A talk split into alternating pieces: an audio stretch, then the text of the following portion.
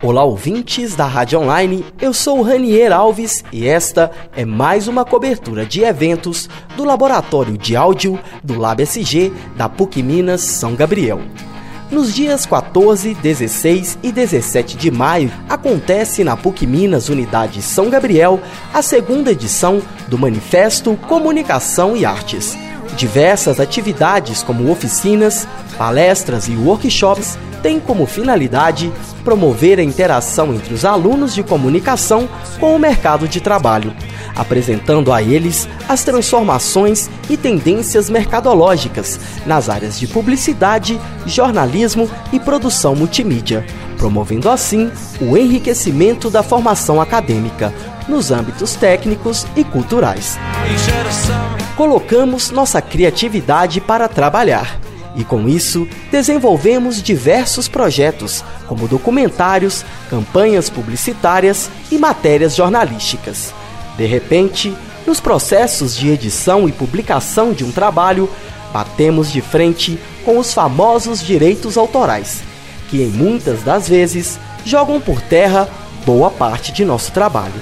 O doutorando, mestre em propriedade intelectual e direito econômico pela UFMG, Renato Dolabella Melo, diretor jurídico da Fundamig e cofundador do CEMEP, Centro Mineiro de Estudo em Propriedade Intelectual e Inovação, nos fala dos aspectos jurídicos da legislação brasileira sobre os direitos autorais. Membro da Comissão de Propriedade Intelectual, Concorrência e Regulação Econômica da OAB do Estado de Minas Gerais, Renato esclarece os principais pontos relacionados aos direitos dos criadores e o uso de terceiros nas criações. E você confere agora.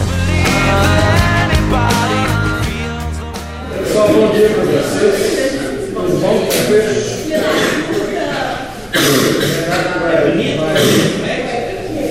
O Renato vai bater um papo com vocês, vai apresentar esse tema super interessante, legal, de direitos autorais.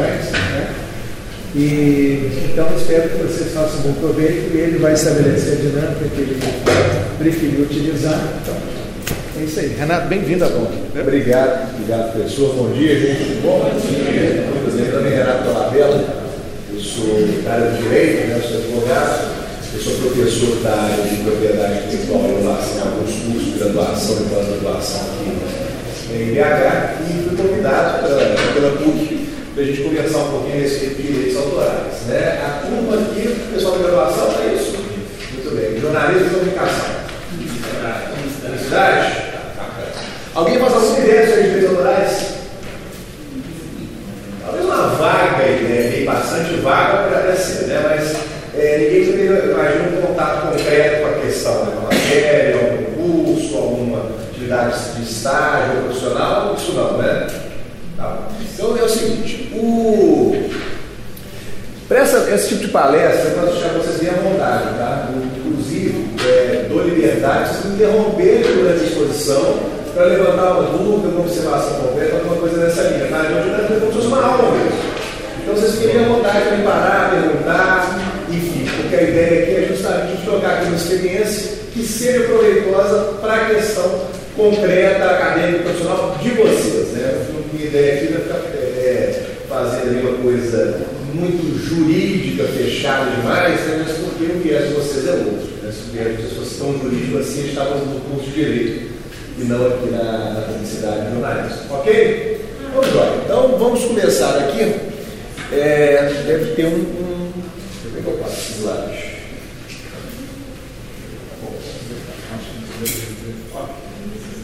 Bom, gente, antes de eu entrar na parte de direito autoral propriamente dito, eu preciso explicar um pouquinho a respeito de propriedade intelectual, que é um outro conceito, né? É um conceito que está ali correlato, é um conceito que tem uma relação muito forte com o direito autoral, mas é uma percepção um pouquinho diferente.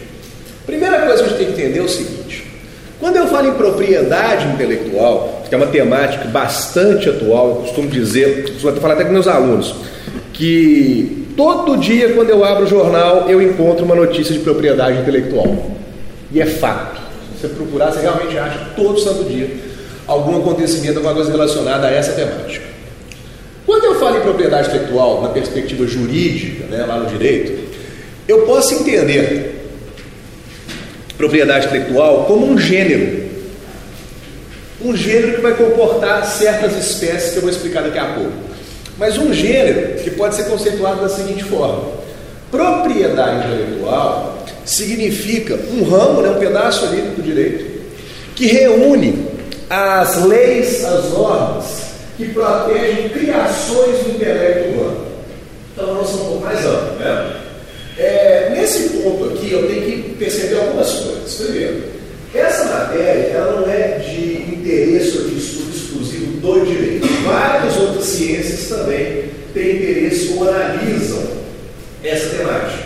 Então, a economia estuda propriedade intelectual, no sentido dela tentar entender como o criador pode se apropriar economicamente da criação dele. A administração estuda também a questão das estratégias empresariais que podem ser aplicadas, né?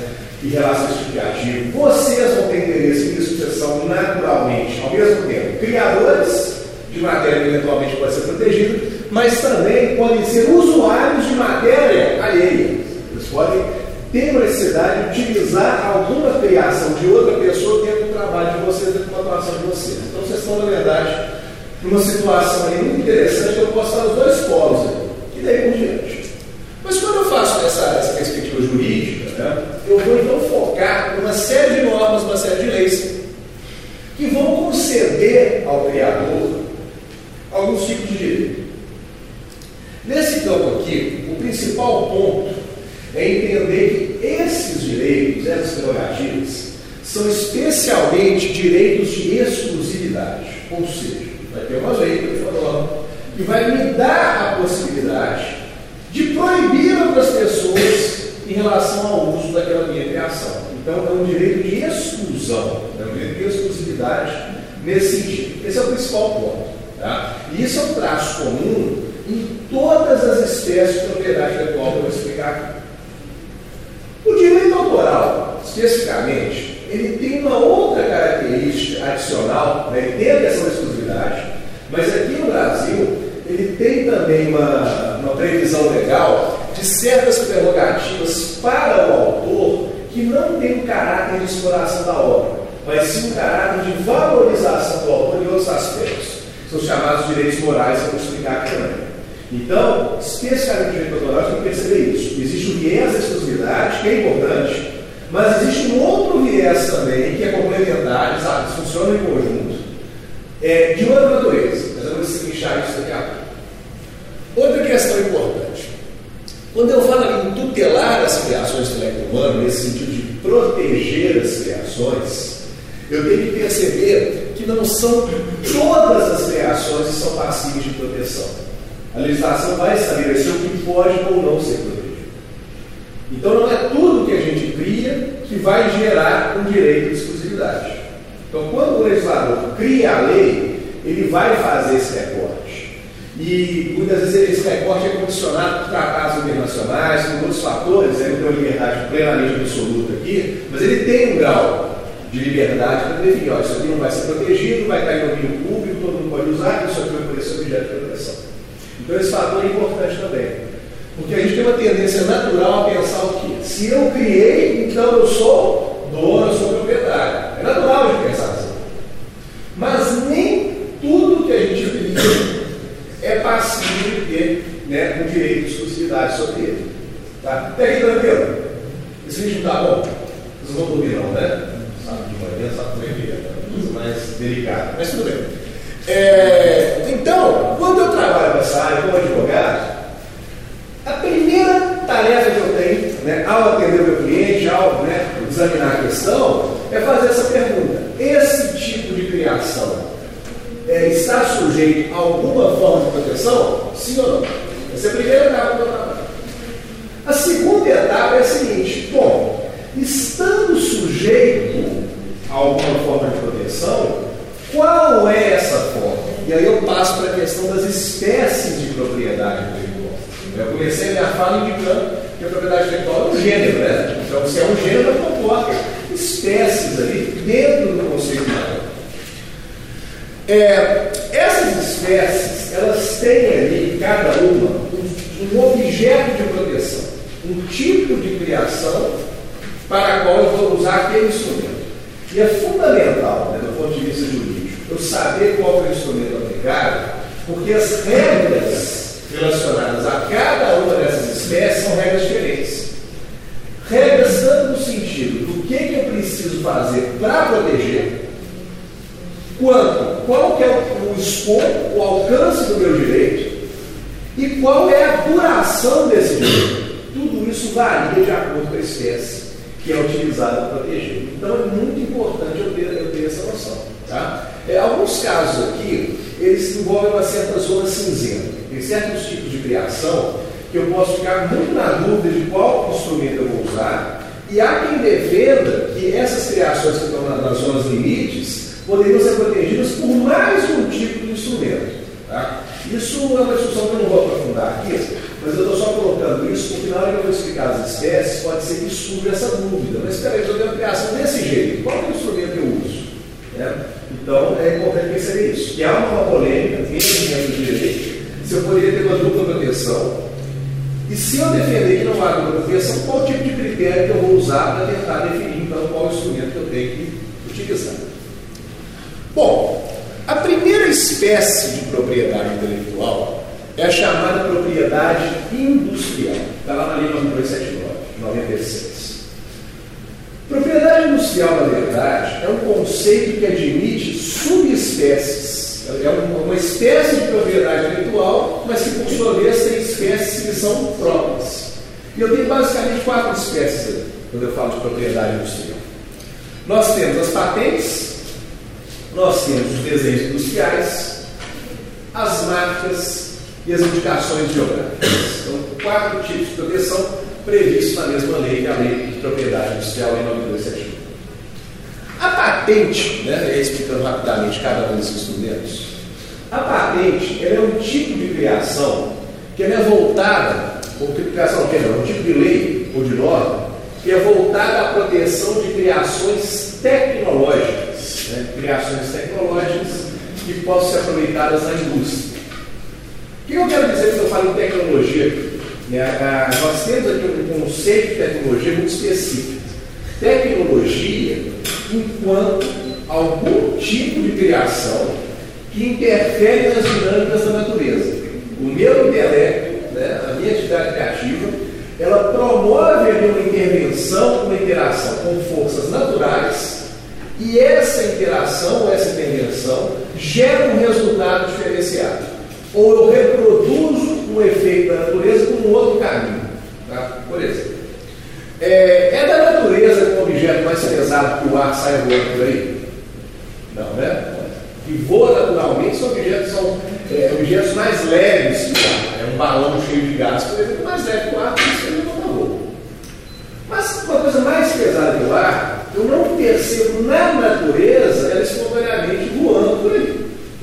Mas aí, se eu fizer uma atividade intelectual que vai examinar coisas do tipo força da gravidade, resistência dos materiais, atrito, aerodinâmica, etc, etc, etc, ou seja, uma série de elementos que são dados pela própria natureza, lembrando as ciências naturais, eu fazendo o estudo daquilo ali, percebendo certas interações e determinando certas formas de interferência, o que eu consigo fazer? Com objeto mais pesado que o ar, decolhe e voe. Logicamente, estou falando de turbina. Que é um exemplo claríssimo de um tipo de criação tecnológica para fins desse enquadramento aqui. Então, cuidado com, com essa perspectiva. Porque hoje, a palavra tecnologia vai ter vários sentidos, né? Ah, eu atuo na área social, desenvolver uma tecnologia social para poder fortalecer os nossos familiares. Tá, você usa a expressão dessa forma. Mas não é esse o sentido que eu tenho Tecnologia, para quem entender, criações passíveis de serem patenteadas, ou seja, usarem o instrumento da patente para ter proteção, elas envolvem essa percepção de intervenção nas forças da natureza. Além disso, são criações que têm algum caráter funcional, elas entregam algum tipo de resultado técnico. É, e elas funcionam dentro da indústria. Então, para poder patentear, há também um critério adicional que é o seguinte: eu patentei um produto industrial, ou seja, um produto que eu posso fabricar numa linha de montagem, fazer milhares de unidades iguais dele, repetidas pelo mesmo processo. Ou então, eu posso patentear o próprio processo industrial, que aí é uma forma de fabricar alguma coisa na indústria. Quando eu falo forma de fabricar, é no sentido físico, tá? Eu altero o material, mudo o estado ali, né? De líquido para gasoso, de sólido para líquido, enfim, alguma coisa, num processo diferenciado. Isso eu também posso patentear. Então, cuidado com esse detalhe, porque é muito comum a gente, na fala coloquial, falar: ah, eu fiz uma marca, vou patenteá-la. Ou eu fiz um texto, vou patenteá-lo. Né? Um, um verbo patentear no sentido de proteção. Mas, na verdade, do ponto de vista jurídico, patente tem um significado específico. E não é para todo tipo de criação. É especialmente nas criações tecnológicas industriais, como eu mencionei. Tá? Ainda na propriedade industrial, temos uma outra forma de proteção com um outro tipo de criação, que são os desenhos industriais. Como o nome indica, também criações feitas na indústria, mas nesse caso agora de aspecto estético. Então, o desenho industrial serve para proteger basicamente duas coisas. Ou o formato de um produto industrial, né, cujo formato, para formato, não tem relação nenhuma com nada funcional, é só questão estética mesmo. Ou então, um padrão de linhas e cores, né, uma estampa, alguma coisa né, nesse sentido, que eu aplico na superfície de um produto industrial. O produto industrial, lembro, né, é aquele produto que eu fabrico milhares de vezes repetidas de forma idêntica dentro de uma linha de montagem. Então, é um formato de produto, principalmente formato de produto, né, na maioria dos casos, mas que não tem relação com nenhuma funcionalidade. O produto não fica melhor no sentido técnico, no uso, na eficiência, por conta desse formato. Se ele ficar melhor por conta do formato, nesse aspecto, aí eu não vou usar o desenho industrial, eu vou usar o quê? Ah, patente. Agora, então, caráter estético apenas. Então, tudo bem, então desenho industrial. Mas, Renato, eu posso ter algum tipo de proteção, ou de criação, está dizendo, industrial que tem caráter estético e caráter funcional. O que eu faço com isso? Nesse caso, eu tenho que perceber que numa mesma criação eu posso ter mais de um tipo de proteção incidindo sobre aspectos diferentes da criação. Fiz um tênis que tem uma estética externa diferenciada, é bonito, ele atrai o consumidor, mas ele tem também um sistema de amortecimento diferenciado né, no solar dele. Eu posso registrar como desenho industrial a questão estética do formato para ter exclusividade sobre essa parte da criação e posso patentear o amortecedor para ter exclusividade sobre o aspecto funcional. Nasceu do mesmo ato criativo, mas os meus instrumentos jurídicos são diferentes. E um detalhe: é, até agora, esses, esses instrumentos que eu expliquei aqui, eles estão sujeitos ao princípio jurídico, que é o princípio é, atributivo, né? o sistema atributivo é um sistema constitutivo de direito. O que isso significa? Não basta criar, eu preciso requerer ao Estado a proteção. E o Estado, a partir do meu pedido, vai analisar se atende os critérios legais, os critérios que a lei determinou que eu tenho que cumprir para ter exclusividade. Se eu tiver, se eu atender os critérios, aí me dá a proteção e uh, o meu direito nasce nesse momento. Tá? Um detalhe importante. Isso para patente, isso para desenho industrial, isso para outras espécies que eu vou falar aqui. Direito autoral é diferente, que aí é o nosso é, é, tema de maior interesse hoje, né? Direito autoral está sujeito a um sistema declaratório de proteção. Vou explicar isso aqui a pouco. Aí é distinto, é outra coisa. No direito autoral, o ato de criação já faz nascer o direito de exclusividade. Isso não é obrigatório. Vou explicar daqui a pouco, mas não confundam isso. Né? Cara, por isso, de novo, que é importante eu saber identificar as espécies de maneira correta. Porque algumas delas vão exigir procedimentos junto ao Estado, outras não. Terceiro ponto ali na propriedade industrial, nós temos as marcas, que são, eu diria, talvez o tipo de propriedade industrial mais comum que a gente observa, o que mais aparece por aí. E aqui é outra coisa interessante, porque tem o pessoal da publicidade aí, não é isso? Pois é. Vocês trabalham com marca o tempo todo, né? Qual é o conceito que vocês têm de marca? O que é uma marca para o cientista da área da publicidade? Oi? A identidade. Mas o que, que constitui essa identidade? Que tipo de elementos vocês podem falar que faz parte dessa identidade? Nome, Desenha, alô, o que mais? Slogan, As cores. as cores, o que mais? A forma de atendimento, o padrão de atendimento dele constitui uma percepção de marca? Constitui, né? Ah, o que mais eu posso pensar aqui? Os valores que ele, que ele procura transmitir que fazem parte da percepção de marca? Um detalhe.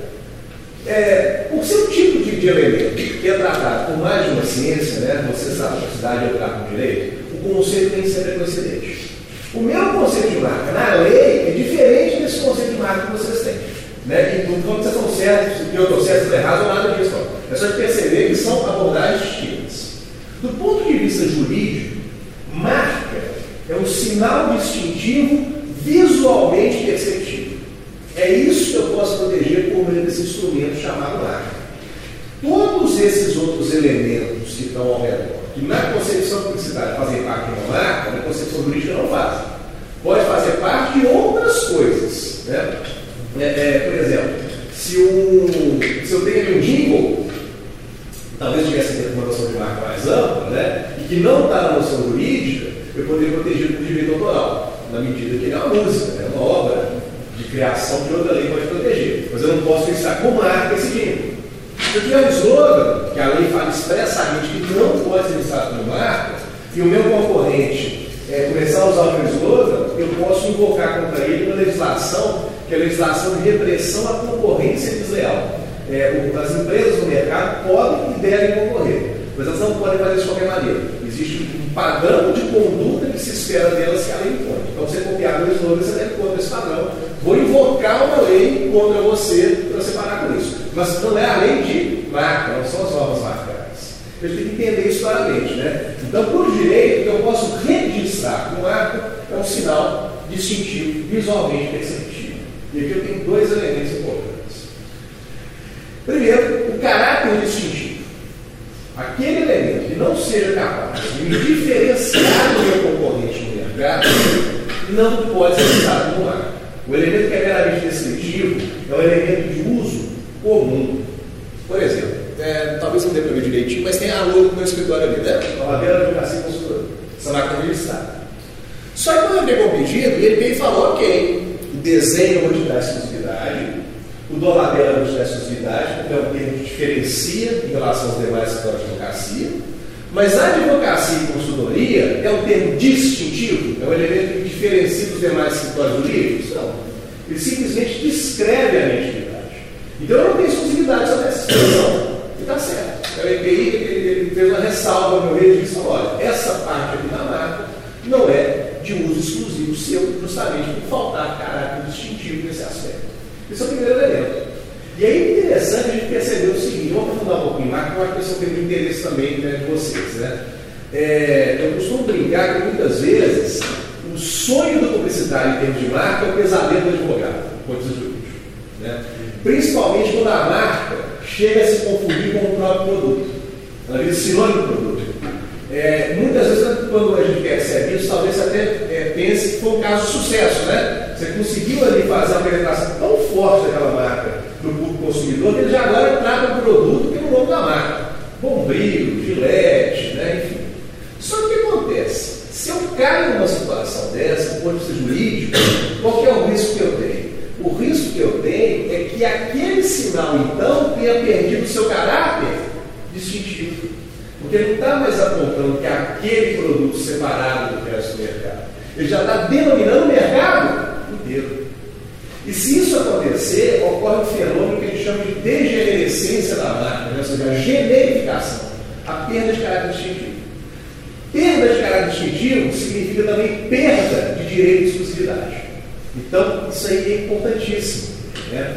É, e não só nessa perspectiva da, da marca disseminar no mercado, e aí ela perder o, o caráter distintivo. Se você cria e concebe uma marca que já é de elemento é, essencialmente descritivo, tentando talvez né, passar uma mensagem mais próxima do produto, alguma coisa nessa linha, pode ser que do ponto de vista jurídico não consiga registrar. Então tem esse viés também. No processo criativo, a gente já tem que pensar nesse, nesse aspecto. Do ponto de vista jurídico, o que é mais forte em termos de proteção, que está sujeito a uma proteção de forma mais efetiva, mais tranquila, são chamadas marcas arbitrárias. São aquelas marcas que você cria sem relação nenhuma quanto ao produto ou ao serviço que ela vai identificar. Häagen-Dazs é um ótimo exemplo. Sabe o que Häagen-Dazs significa? Alguém sabe? O sorvete, Häagen-Dazs? Ele significa absolutamente nada. É uma palavra completamente inventada. Não quer dizer absolutamente coisa nenhuma, não é de mim, nenhuma, não é de galera nenhuma. Uma marca arbitrária nesse sentido. Né? Eu arbitrei aquele sinal de uma maneira completamente independente. Então eu tenho um elemento, uma força de diferenciação vista jurídico, né? muito forte.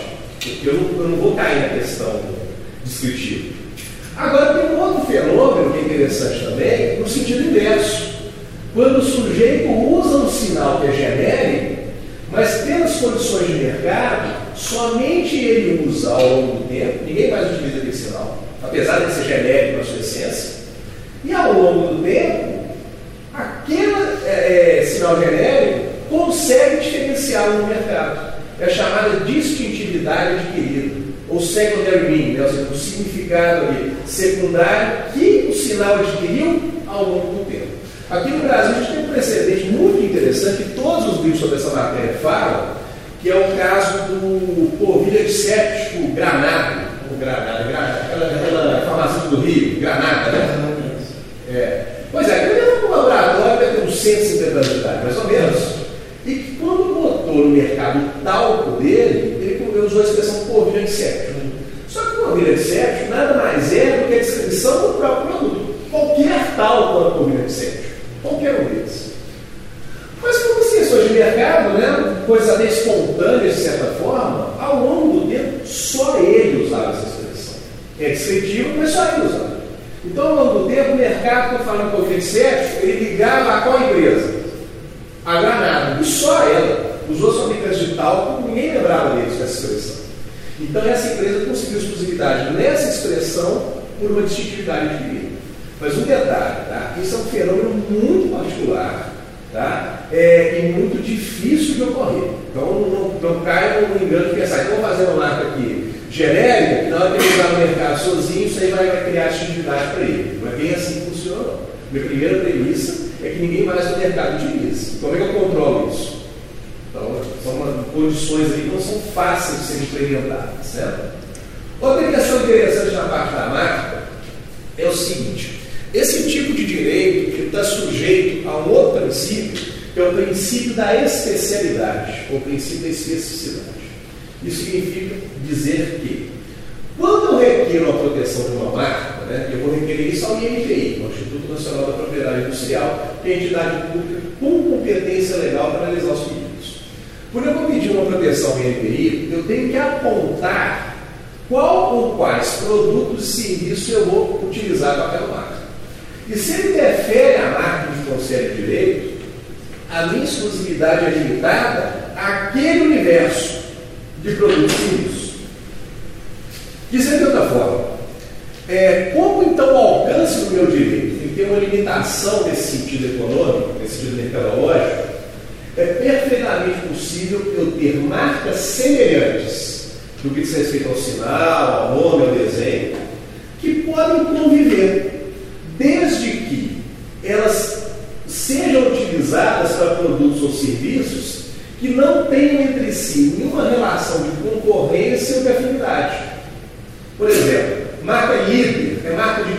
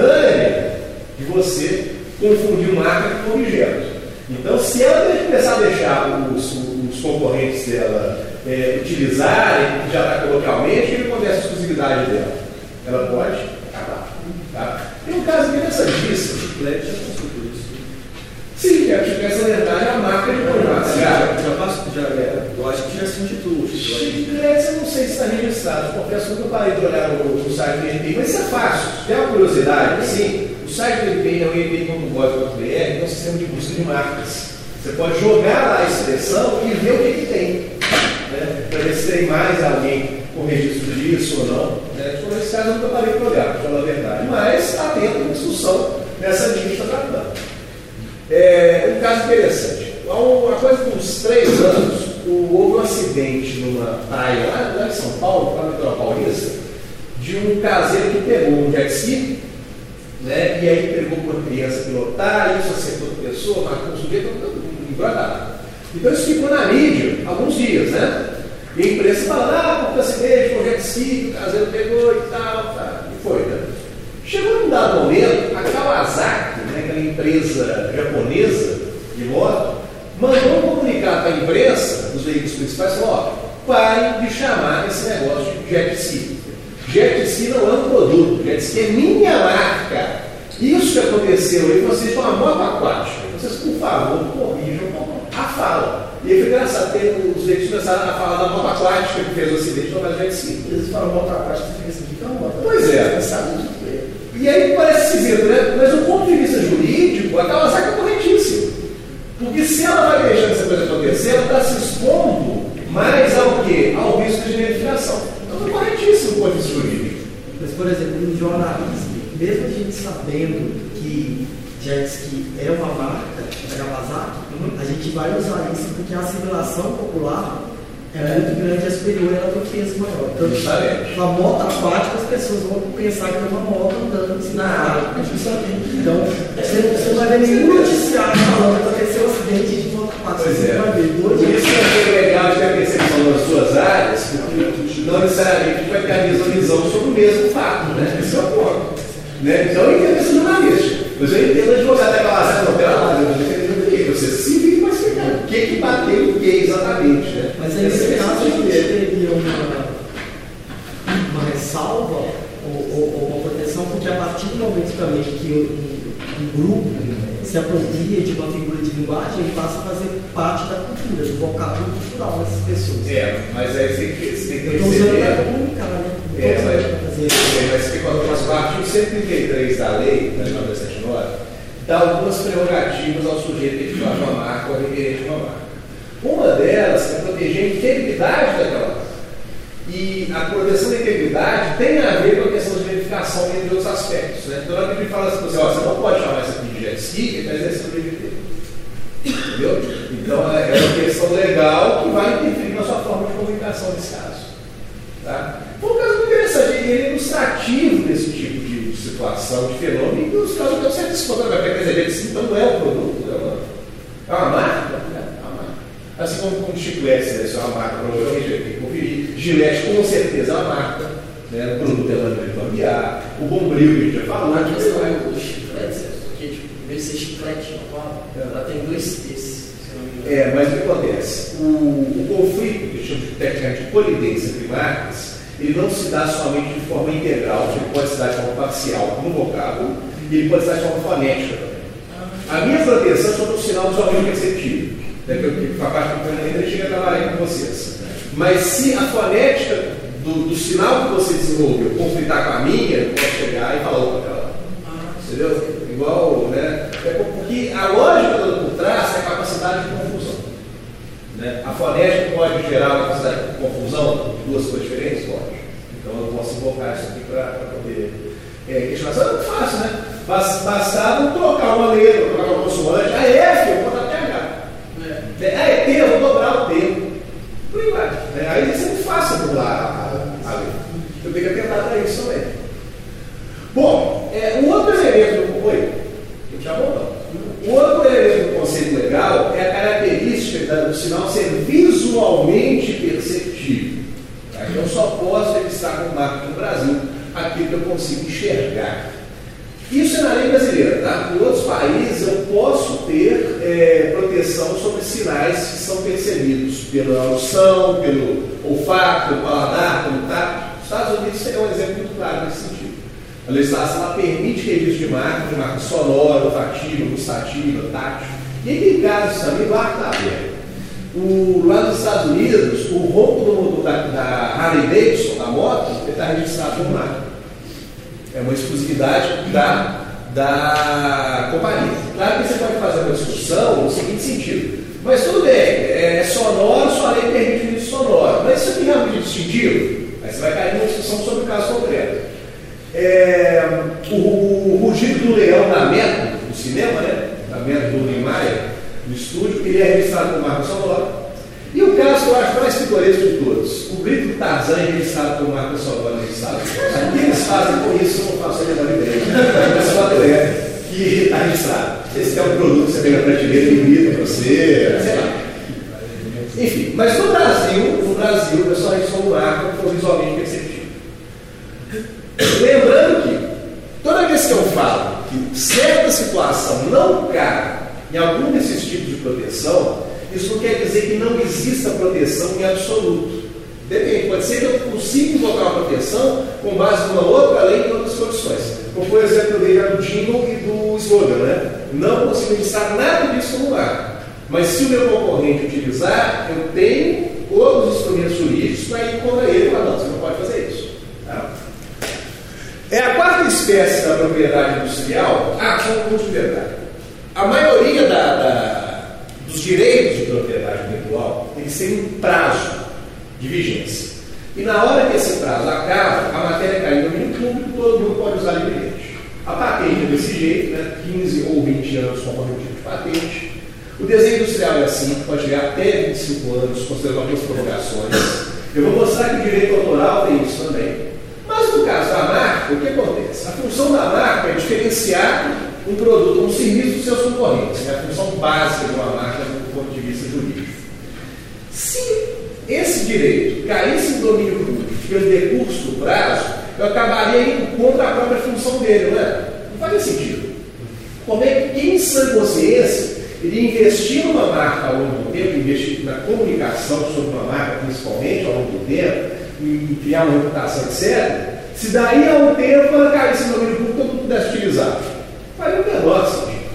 Então, uma marca, ela tem um prazo de vigência na lei, mas esse prazo é renovável, tá? É 10 anos, mas eu sempre posso renovar sempre de 10 em 10 anos. Tá? Por isso que tipo, nos filmes que se fazer tipo, um filme tipo, de 10 em 10 anos de 7 em 7, perde tipo, o braço dele, ele Filme?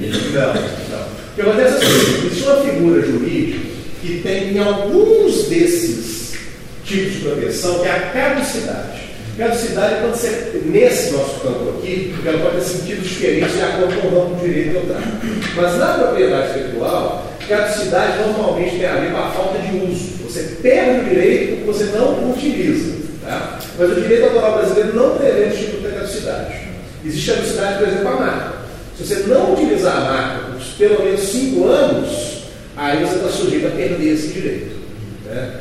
É, a patente tem uma caducidade, essa é um pouco diferente. Essa também não é, ela envolve casos de abuso, etc. Tá? Ah, para fechar o caso da marca, para a ressaltar só essa diferença de percepção do jurídico com a, a, a comunicação, a publicidade, etc. Teve um caso há 20 anos mais ou menos, que envolveu uma questão relacionada ao direito da concorrência. Aqui no Brasil a gente tem uma legislação que envolve não só aquela questão do padrão de concorrência leal que eu já mencionei, mas também lei se permite ao Estado intervir em certos comportamentos do empresário para garantir, para proteger uma dinâmica de competição entre as empresas. Por exemplo, se as empresas montarem um cartel dentro do mercado, elas são fugindo da concorrência, então, não da concorrência no sentido que o meu, estou fugindo do meu concorrente. Eu estou fugindo de um dever que eu, empresário, tenho de concorrer com as outras empresas. Então, a gente senta na mesma mesa, faz o cartel, combina o preço, divide o mercado, etc. Nós estamos evitando a concorrência que deveria haver entre a gente. E quem sai perdendo isso? O consumidor, né? Porque se a gente vai chegar e fazer um acordo ali, você pode ter certeza que o preço vai ficar mais alto, ou o produto vai ficar pior, que a gente não vai investir em inovação, uma coisa dessa linha. Tá? Mas tem um outro tipo de situação relacionada a essa legislação, que é quando o Estado ele pode proibir certas concentrações de empresa, né? pode proibir certas fusões, certas aquisições, ou pode impor condições para que isso aconteça, pensando aqui no caráter mais preventivo, né? pensando que eu não posso ter no mercado, em certas situações, o surgimento de uma empresa, de uma operação meramente financeira, societária, de uma empresa que depois ninguém consegue concorrer com ela. Ela chega lá e vai se pagar o mercado.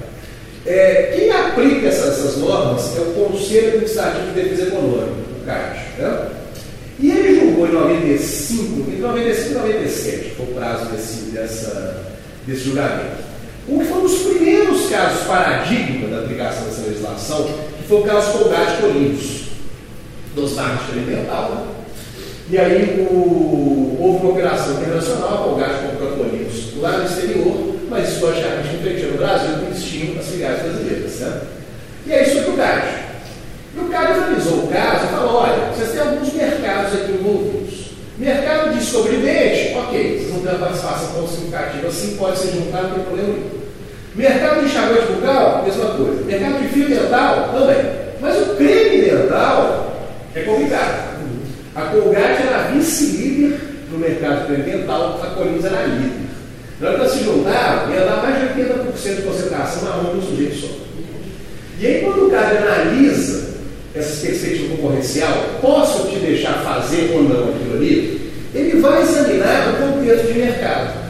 Vai examinar se tem barreiras que impedem outros concorrentes de entrar e competir, vai examinar o comportamento do consumidor, etc, etc. No caso do comportamento do consumidor, ele percebeu o seguinte: nesse mercado experimental, há uma fidelidade do consumidor com a marca muito forte. O consumidor brasileiro tem uma tendência, por isso naquela época tinha, né? hoje eu não sei como é que é essa cidade atualizada, mas o consumidor brasileiro tem a tendência de trocar de marca de creme dental uma vez a cada 15 anos, mais ou menos. Ou seja, como é que eu concorro com o sujeito já consolidado no mercado? Se o consumidor já tem uma tendência natural de ficar ali. Né? Tanto isso é verdade que Corinthians era líder de mercado com um produto tecno, tecnologicamente obsoleto, completamente obsoleto. Né? Mas tudo bem. Aí o cara falou: olha, não dar, dessa forma não tem jeito. Vou então te impor uma condição para você poder fazer a operação e juntar as empresas. Né? E a condição dele foi em cima da marca Corinthians, porque ele entendeu que era o elemento que mais dificultava a competição nesse caso. Ele não tinha, eu não poderia ter ali é, a mesma empresa tendo a marca líder e a marca vice-líder. Ninguém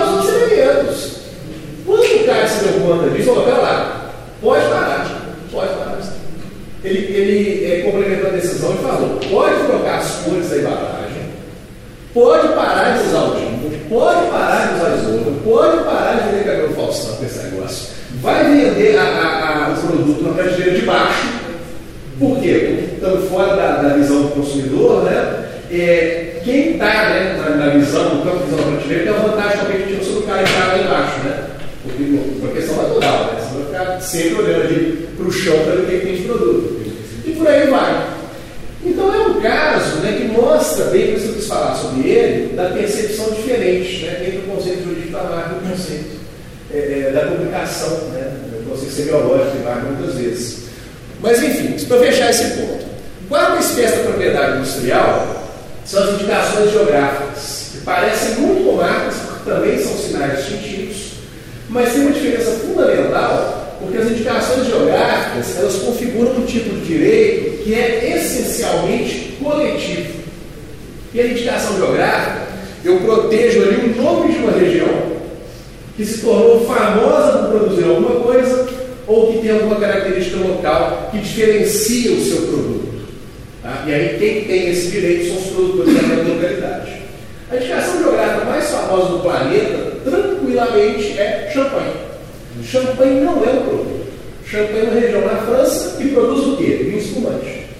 Mas os produtores de vinhos daquela localidade, eles têm uma tradição tão arraigada, uma qualidade tão diferenciada, por essa tradição inclusive, que eles defendem esse nome, ó, se você está fora da região, você não faz parte da qualidade, você não pode usar, e esse nome serve para quê? Para agregar valor ao produto, dele. Ele comunica o valor diferenciado, que faz o consumidor aceitar, aceitar fazer o quê? Pagar mais caro. Ele comunica dessa forma. No Brasil tem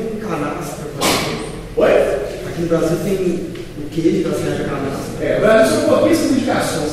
Houve época, quando eu comecei a trabalhar com essa matéria, tenho 10 anos mais ou menos de propriedade intelectual, né?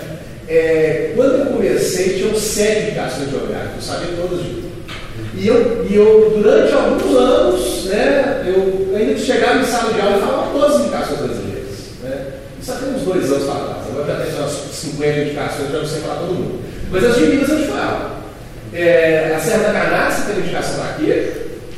O, o, o Cerro, região do Cerro, tem uma outra indicação para queijo. O, a Serra da Mantiqueira tem uma indicação para café. O Cerrado Mineiro, ali, que é o meio oeste, tem uma outra para café também. São João del Rei tem uma para artesanato em estanho. São Tiago, uma cidadezinha perto de São João, tem uma indicação para biscoito, e essas duas elas, vêm do trabalho da Federal de São João del Rei. Né? Não é coincidência, pelas indicações de cidades são próximas. Né? É... Falta um. Ah, as Salinas tem cachaça, aguardente. Né? Sete indicações. Para um estado desse tamanho, um pouco. E isso não é só questão de Minas. Tá? Normalmente, nos últimos anos, Minas Gerais e Rio Grande do Sul se alternam na posição de qual estado tem mais indicações. E um dos dois chega até 10 indicações. É muito pouco. Oi? Instituto das Artes, Científicos e Ótimo. Ele, em tese, poderia ter. E é engraçado você falar isso. Eu fiz um trabalho no meu doutorado, minha tese é sobre, é sobre indicação geográfica, tratando justamente da, do Circuito das Águas. Né? A tarefa era que tipo de, de localidade você enxerga que poderia ter indicação geográfica nesses requisitos, mas não, não é, se moveu nesse sentido ainda. Circuito das Águas poderia, mas por uma razão específica. É, a expressão Circuito das Águas é oficialmente reconhecida pela Secretaria de Estado de Turismo. Então eu posso ter uma indicação geográfica para uma região, né, que, que, não é coincidente com município, com estado ou o país. Mas eu tenho que demonstrar que a região de fato é conhecida já por aquele nome. Então tem uma questão diferente aqui em relação à marca, tem uma estratégia, uma marca ter uma marca desconhecida e aí fazer uma publicação sem tentar conhecê-la, né? Na indicação geográfica não. Na indicação geográfica, o nome da região já tem que estar configurado de alguma maneira. Em geral, por mapas oficiais. Não necessariamente muito famoso, mas né, conhecido ao ponto você ter uma delimitação oficial de alguma forma. Tá? É, a primeira indicação geográfica brasileira Vale dos Vinhedos, lá no Rio Grande do Sul, que é um exemplo nesse sentido. Não é o município, não é o estado, não é o país também, mas é uma região que é oficialmente reconhecida como produtora de vinho. Então, eles requereram indicação geográfica a partir dessa delimitação, é um dos elementos do pedido, é o mapeamento da região e o nome dela, e aí eles conseguiram. Tá? E, e é um case de sucesso. Sucesso em algum aspecto, né? sucesso das grandes vidas. Você tem um questionamento como é que o pequeno produtor ficou nessa história. Na verdade, ele praticamente foi extinto na região, até porque a especulação imobiliária jogou o preço da terra lá para o céu. Mas é outra discussão. Fala. Por exemplo, a gente você falou que a Metro tem a, a patente sobre o barulho real. Não é a patente, é a marca. Lembra, lembra que patente é uma coisa, marca é outra. Lá nos Estados Unidos. Então, se aqui no Brasil eu faço a mesma, não a mesma coisa, mas eu utilizo som, é, a lei que é vigente lá não é que serve para mim? Não, é o seguinte. O... Aí, aí vamos ter uma situação bem espinhosa. Tá? É, esses direitos de propriedade industrial, não direito autoral, propriedade industrial, eles são sujeitos ao princípio, que é o princípio da territorialidade, que é o princípio da tratados internacionais. O princípio da territorialidade fala o seguinte: a minha exclusividade, o meu direito é limitado ao território onde eu teria proteção, ao território do país que concedeu proteção. É, e tem um outro princípio, que é o princípio da independência de direitos, que fala o seguinte: não é porque você tem o direito lá fora que você vai ter aqui dentro. Né? Cada país tem uma, uma, uma lei interna, mesmo que tratados internacionais. Então, se você usa esse rugido, ele não vai poder invocar o direito de marca. Primeira coisa. Né? Agora, dependendo de como você usar o rugido, eu consigo enxergar algumas situações ali que poderiam ter questionamento. Vamos supor que você use o rugido na, no, no, no, mercado cinematográfico. Tá? Não como uma marca no sentido jurídico, mas como um elemento de identificação de alguém. Aí você estaria sujeito a ser questionado com base na lei da legislação de concorrência desleal, que é até a mesma lei de patente de marca, mas um, um, capítulo diferente. Concorrência desleal significa desviar clientelar alheio por base de uma trapaça. por base de artimanha. Você dá uma jogada ali né, do tiro esperto e faz uma clientela enganar em função disso. Se você está ali querendo né, induzir o cara a pensar que você é a meta, por exemplo, com o rugido do leão, ainda que a marca registrada no Brasil, você sujeito a ser questionado pela, por essa legislação. Seria a mesma coisa, guardadas as proporções, se a Record resolvesse usar o sinal sonoro da Rede Globo, Plim Registrar Plim como marca não dá, apesar que a Globo tem pedido de registro do Plim por escrito.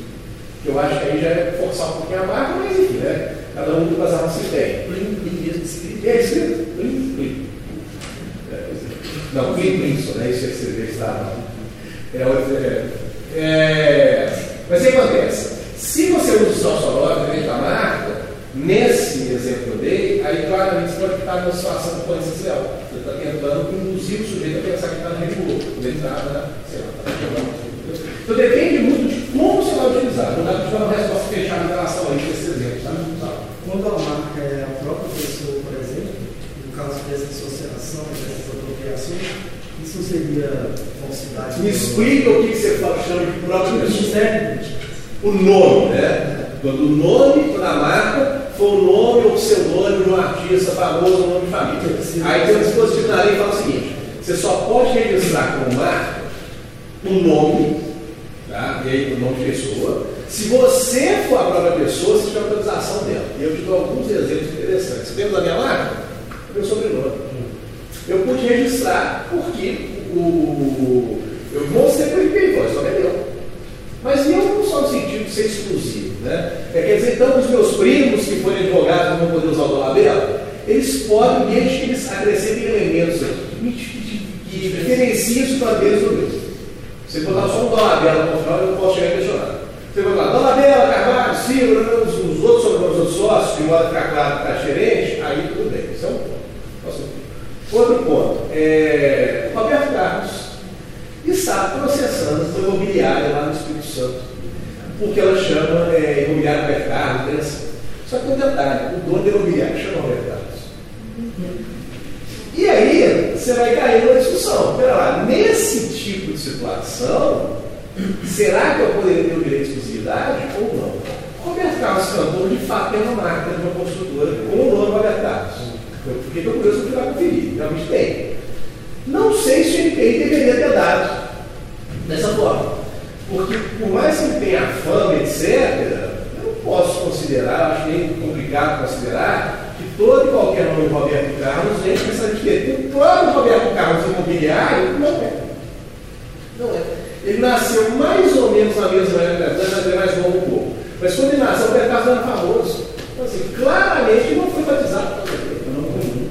Entendeu? É? Mas é. Aí, se fosse alguma coisa mais na área artística, aí eu acho que você tem mais elementos para poder questionar. Mas dessa forma super ampla, não sei provar que o nome Roberto Carlos para o imobiliário foi dado aí por causa do rei Roberto Carlos, ele conseguiria ou não? veja bem, é, são duas coisas diferentes. Uma coisa é o direito ao meu nome, quando pessoa natural de carne. Direito ao nome todos nós temos.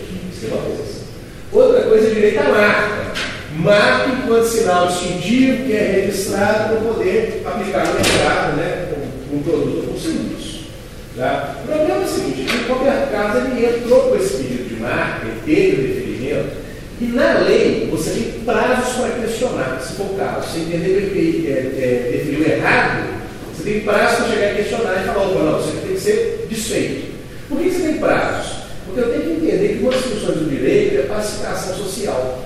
Se eu deixar as coisas pra, é, abertas a questionamentos eternos, você percebe que você vai criar uma insegurança que há 50 anos o caso já estava resolvido, um monte errado, parece um, um sujeito aí questionando. Eu tenho prazos prescricionários, é prazos decadenciais para isso. No caso da máquina da construtora, eu tenho que esses prazos já passaram. E aí tem um trocado lá no direito que fala o seguinte, o direito não só corre quem dorme. Se passou os prazos todos, né, e todo mundo foi inerte, estabilizou naquele jeito. Ah, mas é uma injustiça. Ok, mas eu tenho que lembrar que eu não posso ficar desfazendo as coisas das percepções. Vai haver erros das relações humanas vezes? Vai, com certeza vai. Mas em certos momentos, deixar aquilo estabilizado é mais importante para o interesse da sociedade do que o descontinuidade constitucional. Não, eu só queria queria saber uma coisa de plágio musical. Eu vou chegar lá.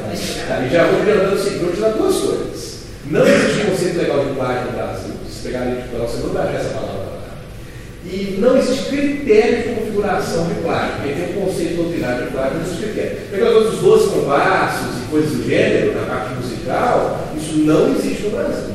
Tá? Mas eu vou chegar lá para é, Bom, então eu falei de indicação geográfica, né? É, mudando as cultivares, são outro tipo de proteção para vegetal. Vegetal transgênico, né? Quando vegetal, o sujeito mexeu o DNA dele, a planta ficou maior, mais forte, mais resistente, mais produtiva, enfim. Topografia de circuito integrado é um tipo de criação da área eletrônica, sujeito desenvolve uma placa ali vai transitar a corrente elétrica, ele tem uma atividade intelectual ali que pode gerar de exclusividade. E por fim, chegamos aí nos direitos de autor e software. Por que, eu botei junto direito autoral e, e software? Porque aqui no Brasil, os programas de computador, com softwares, eles são protegidos como um tipo de direito autoral. Eles têm uma lei específica, tem alguns traços próprios da proteção software, mas o sistema é um sistema de direito autoral. E se eu tiver uma questão de software que não está previsto na legislação específica, eu vou em qual lei resolver? Na lei geral de direito autoral. Aí tem especificidades e está dentro de um sistema maior. Bom, vamos entrar então nos direitos autorais. Aqui no Brasil nós temos uma lei específica, a Lei 9610, que estabelece a proteção a esses direitos. Não é essa lei que criou os direitos autorais no Brasil, na verdade a proteção autoral vem lá do século XIX, no Brasil. Né? No, no mundo, ah, vem mais ou menos ali do século XVII, XVIII. Mas enfim, é, e essa lei ela tem uma característica interessante que é o seguinte: ela apresenta uma lista de matérias que podem ser protegidas. Tem um rol, né? uma lista de coisas ali. Mas é uma lista enumerativa, uma lista exemplificativa, ou seja, é uma lista que não esgota o assunto. A lei fala, posso proteger com direito autoral. Música, foto, obra audiovisual, texto, coreografia, projeto arquitetônico, etc, etc. Mas não quer dizer que é só isso que eu posso proteger. E aí a gente fica com a dificuldade de pensar, bom, mas se aparecer um caso que não está nessa lista, será que é protegido por direito autoral ou não? Aí o parâmetro que, né, que o direito acabou desenvolvendo, é os estudiosos da área que desenvolvendo, e é uma expressão bem com cara de advogado mesmo, é falar que a lei de direito autoral protege as criações do espírito. Você fala, meu Deus, gargazado em si. A verdade é o seguinte: as criações autorais, elas têm uma tendência, isso não é absoluto, tá? mas tem uma tendência muito forte de serem produto, um produto, um resultado fortemente influenciado pela pessoa do próprio Criador, pela personalidade do próprio Criador, os gostos dele, os conceitos, os preconceitos, a experiência de vida, etc, etc, etc, etc. É como se a criação fosse a pessoa do próprio autor projetada num suporte físico, projetada no mundo real. Por exemplo, quando a gente pega a história da arte, é muito comum ver certas situações de alguns artistas que o momento de vida deles influenciou no resultado, na obra. O sujeito estava numa fase deprimida, a mulher dele largou ele, estava na pobreza, aí você tem uma fase lá, tudo melancólica. Né? Ah não, agora tem um outro momento, ele, ele se reergue, etc. Estava numa fase toda colorida. Por aí vai, né? Repito, não é uma situação absoluta, mas a gente consegue observar isso em algumas situações, que dá para explicar ou para demonstrar o que eu quero dizer com essa coisa de obra do Espírito essa relação forte entre Criador e homem. É diferente se eu for comparar com os outros tipos de proteção. Se eu penso numa patente, que é tecnológica, né? pouco interessa o que o estado de espírito do sujeito, o que ele, que ele pensa sobre certa coisa. Interessa a análise técnica das forças da natureza. Mesmo as criações estéticas, né? marca e, e desenho industrial especialmente, as estéticas podem ter doutorado, né? É, elas acabam sendo condicionadas, para pensar, por certas técnicas e certos objetivos que eu espero da, daquela criação. Se eu vou criar uma marca, digamos, como restaurante, que tipo de elemento que eu vou ter que me preocupar, que eu vou ter que observar para essa marca ser bem sucedida? O que, vem à cabeça? Vocês são criadores de marca, a turma da, da publicidade. Ou nada de vocês? Que cor vocês colocariam nessa marca? Oi? Uma marca para restaurante. Vermelho, amarelo. Por que vermelho e amarelo? Chama mais atenção. Chama mais atenção? Na verdade, a maioria das empresas anunciam Oi? essas cores. Como é que é? A maioria das empresas o quê? Luz da fome, a cor. Ah, ó, esse eu poderia chegar. Né? Como é que vocês sabem que essa cor de usar? Alguém ensinou isso pra vocês, né? Mas para alguém ensinar, alguém estudou e percebeu isso. Vocês conseguem enxergar, então, que a criação da marca, nesse caso, é uma criação que tem um conteúdo estético, né? Você pode ser um desenho, digamos, etc. Mas você não tem, talvez, a liberdade artística que o pintor teria para soltar a obra dele, porque você tem uma finalidade econômica na sua criação que é condicionada por quem? Pelo consumidor, nesse caso? Se você fizer uma, usar a marca, uma que ao invés de haver uma que elimine a fome, né, essa marca sua vai ter a tendência de mal. Então, mesmo as criações estéticas da área industrial, como eu falei, elas acabam sendo condicionadas por certos elementos econômicos e técnicos, diferentemente dessas criações de espírito, que aí é uma, uma atuação mais aberta. Né? Bom, de toda forma, né, apesar dessa prosopopia jurídica aqui, obra de espírito e tudo mais, é, é fácil perceber várias situações que sujeitam ao direito autoral, já mencionei várias delas aqui. Né? Então, se a gente pensar, digamos, um jornalista né, trabalhando, o que tipo de matéria ele coloca à mão que envolve direito autoral? O texto, muito claramente, né, tanto o texto que ele cria quanto o texto que ele cita, por exemplo, foto. Né? Se eu pensar é, em televisão, né, você tem filmagem, audiovisual você música muitas vezes, né, e por aí vai. Então a gente tem aqui um conteúdo muito grande é, é, é, relacionado ao direito autoral, não só como criador, mas também, como eu já mencionei, como usuário. No direito autoral, o sistema é declaratório. Então, não é obrigatório um registro. É diferente da patente, é diferente desse industrial. Né? O meu ato de criação faz nascer o meu direito de exclusividade sobre a obra que eu desenvolvi. O registro, portanto, ele é facultativo. Apesar do registro ser facultativo, né, registrar a minha obra não ser um elemento cria o meu direito de exclusividade, é, é sempre recomendável fazer o registro, pela seguinte razão.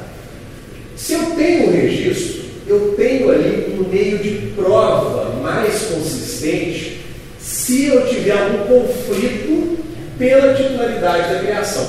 Eu falo que meus alunos, você fala foi você, e aí, quem está com a razão?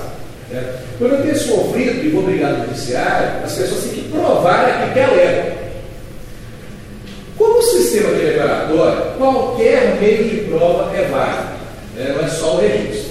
Mas se eu tenho o registro, claramente isso gera uma presunção muito forte a meu favor. Normalmente, essas criações elas são registradas na Biblioteca Nacional, ou na Escola de Música da FRJ, na FRJ lá no Rio, ou na Escola de Belas Artes, né? que são instituições que você tem uma competência para poder registrar. Eu só posso registrar lá? Não. Poderia ir no cartório registrar. O problema é que o cartório, em geral, fica muito mais caro. Desenho. Tem uma coisa que acontece muito no mercado cultural, que é uma, digamos, técnica, entre muitas aspas, de colocar a obra dentro do envelope e lá no correio fazer o quê? Mandar o envelope para mim mesmo por SEDEX. Por que isso? Porque o envelope é lacrado, todo lacrado, com carinho de dado do correio. Então, se eu estou lá no conflito judicial com um texto, digamos, eu entrego o envelope na mão do juiz e falo, ó, está aqui esse envelope, pode periciar que ele não está rompido lá, que está, está intacto, tem uma data aí do correio, então nessa data presume-se que eu sou o titular, que já estava com aquele, aquele documento na minha mão. O outro sujeito que faça uma prova do contrário. Só que assim, essa técnica é juridicamente válida, mas ela pode ter certos inconvenientes. Né? Por exemplo, quando eu estava dando um workshop para um cliente da área cultural, explicando justamente isso. E aí contei essa história da carta. Aí uma das diretoras falou assim, ah, já fiz isso, eu fiz um trabalho lá, né? Coloquei em envelope e mandei o SEDEX, desse jeito mesmo. Só que na hora que a carta chegou, eu fiquei meio, eu esqueci que eu tinha mandado a carta, meio sem saber porque tinha uma carta minha para mim mesmo e tal, e abri o. Na hora que abri o você perdeu a prova, porque você vão pular aquele ali, você vai estar ali. Fora outros inconvenientes, como perder o envelope, etc, etc, etc. Né? Você faz o registro, você tem um registro, um, um, uma coisa bem temporária mesmo, nesse caso, que te permite buscar uma segunda via e coisas do tipo. Então, eu acho que vale a pena fazer isso. E entraria também, né? mas, mas é o tipo da coisa. O, o, você tem ali talvez uma fragilidade. Porque o e-mail especificamente, ele é um tipo de, de, de digamos, documento que eu posso ter várias formas de manipulação dele. E aí, para você dar fazer uma consistência mais forte à sua prova, vem uma perícia. E perícia cibernética não é uma coisa trivial. Entendeu? O registro da aplicação do texto custa 20 reais. Então, eu sou opinião que pela questão de curso, vai muito mais a registrar do que a gente ficar se apoiando em outras coisas e confiando naquilo. Entendeu? Mas claro, cada pessoa conduz da maneira que achar mais conveniente. Né? Bom.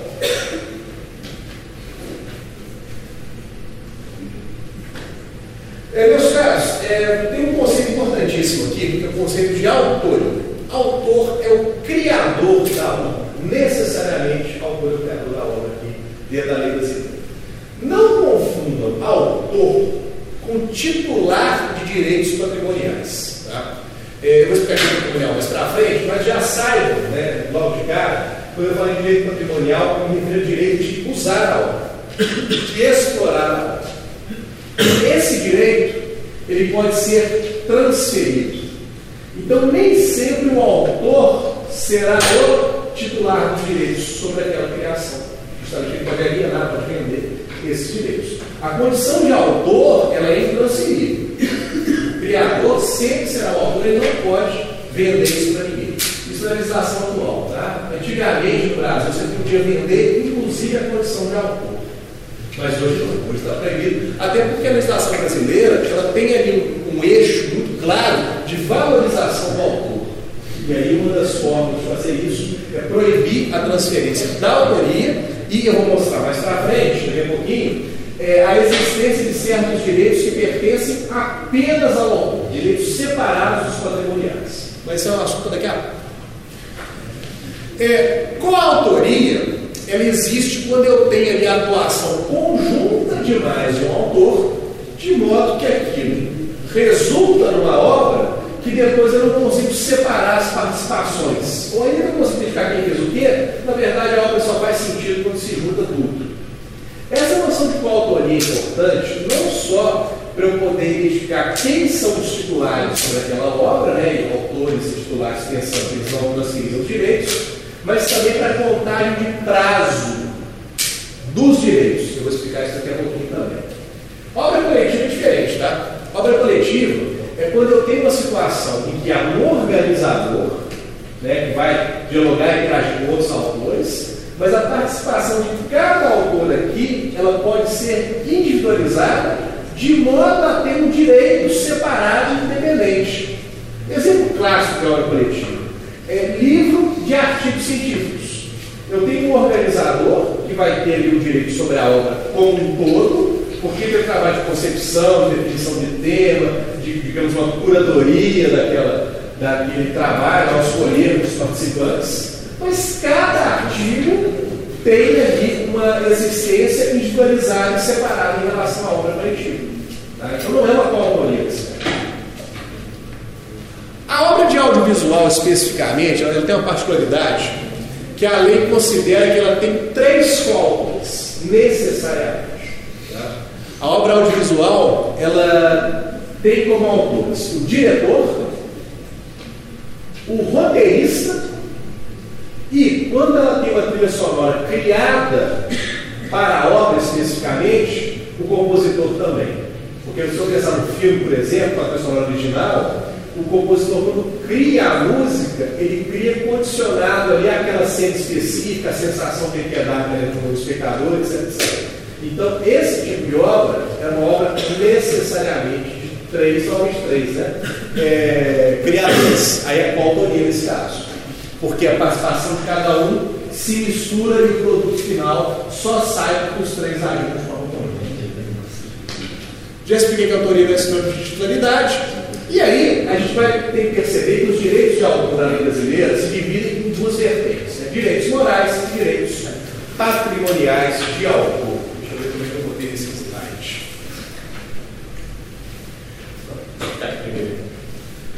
Os direitos morais são alguns tipos de direito, algumas prerrogativas, que são exclusivas do criador, do autor, e são é, prerrogativas intransferíveis, inalienáveis. Ele não pode passar isso para ninguém.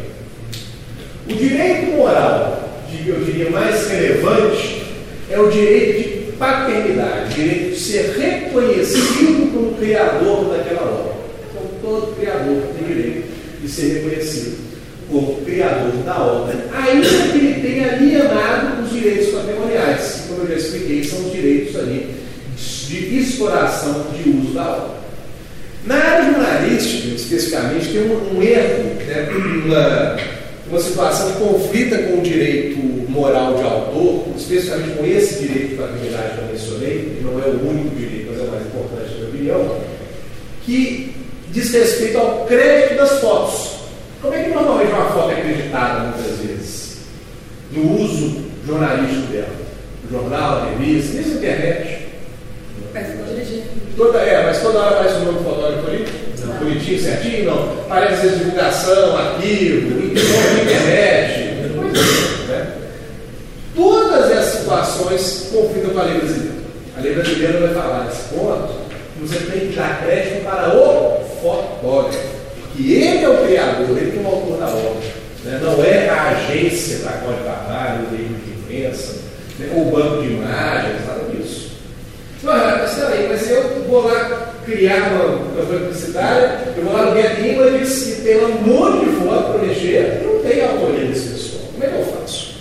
A gente tem que entender o seguinte: muitas vezes o modelo de negócio com o qual a gente lida, o Get Images parece um modelo de negócio, né? O sujeito um dia pensou vou fazer um banco de dados de foto aqui monstruoso e vou ofertar o licenciamento desse, material para a área de criação, por exemplo. Né? É, muitas vezes o modelo de negócio não é conceito de pensão na lei brasileira. E ali, mas com certeza, com um modelo de negócio pensado provavelmente nos Estados Unidos, ou com base na legislação norte-americana. Que é uma legislação é, que funciona num outro tipo de sistema quando o assunto é direito autoral sistema norte-americano é o sistema de copyright, não é o sistema brasileiro de direito de autor, que o nosso sistema raizeiro é francês. O copyright ele é um sistema muito utilitarista. Ele pensa o seguinte: quem tem o direito de usar? Ponto. Esse que é o assunto principal. Ele não dá essa valorização do autor como a lei brasileira dá. Então aí a gente pode cair em situações muito complicadas. Né? Mas eu preciso do banco, mas eu não tenho aqui como ter acesso a, aos autores.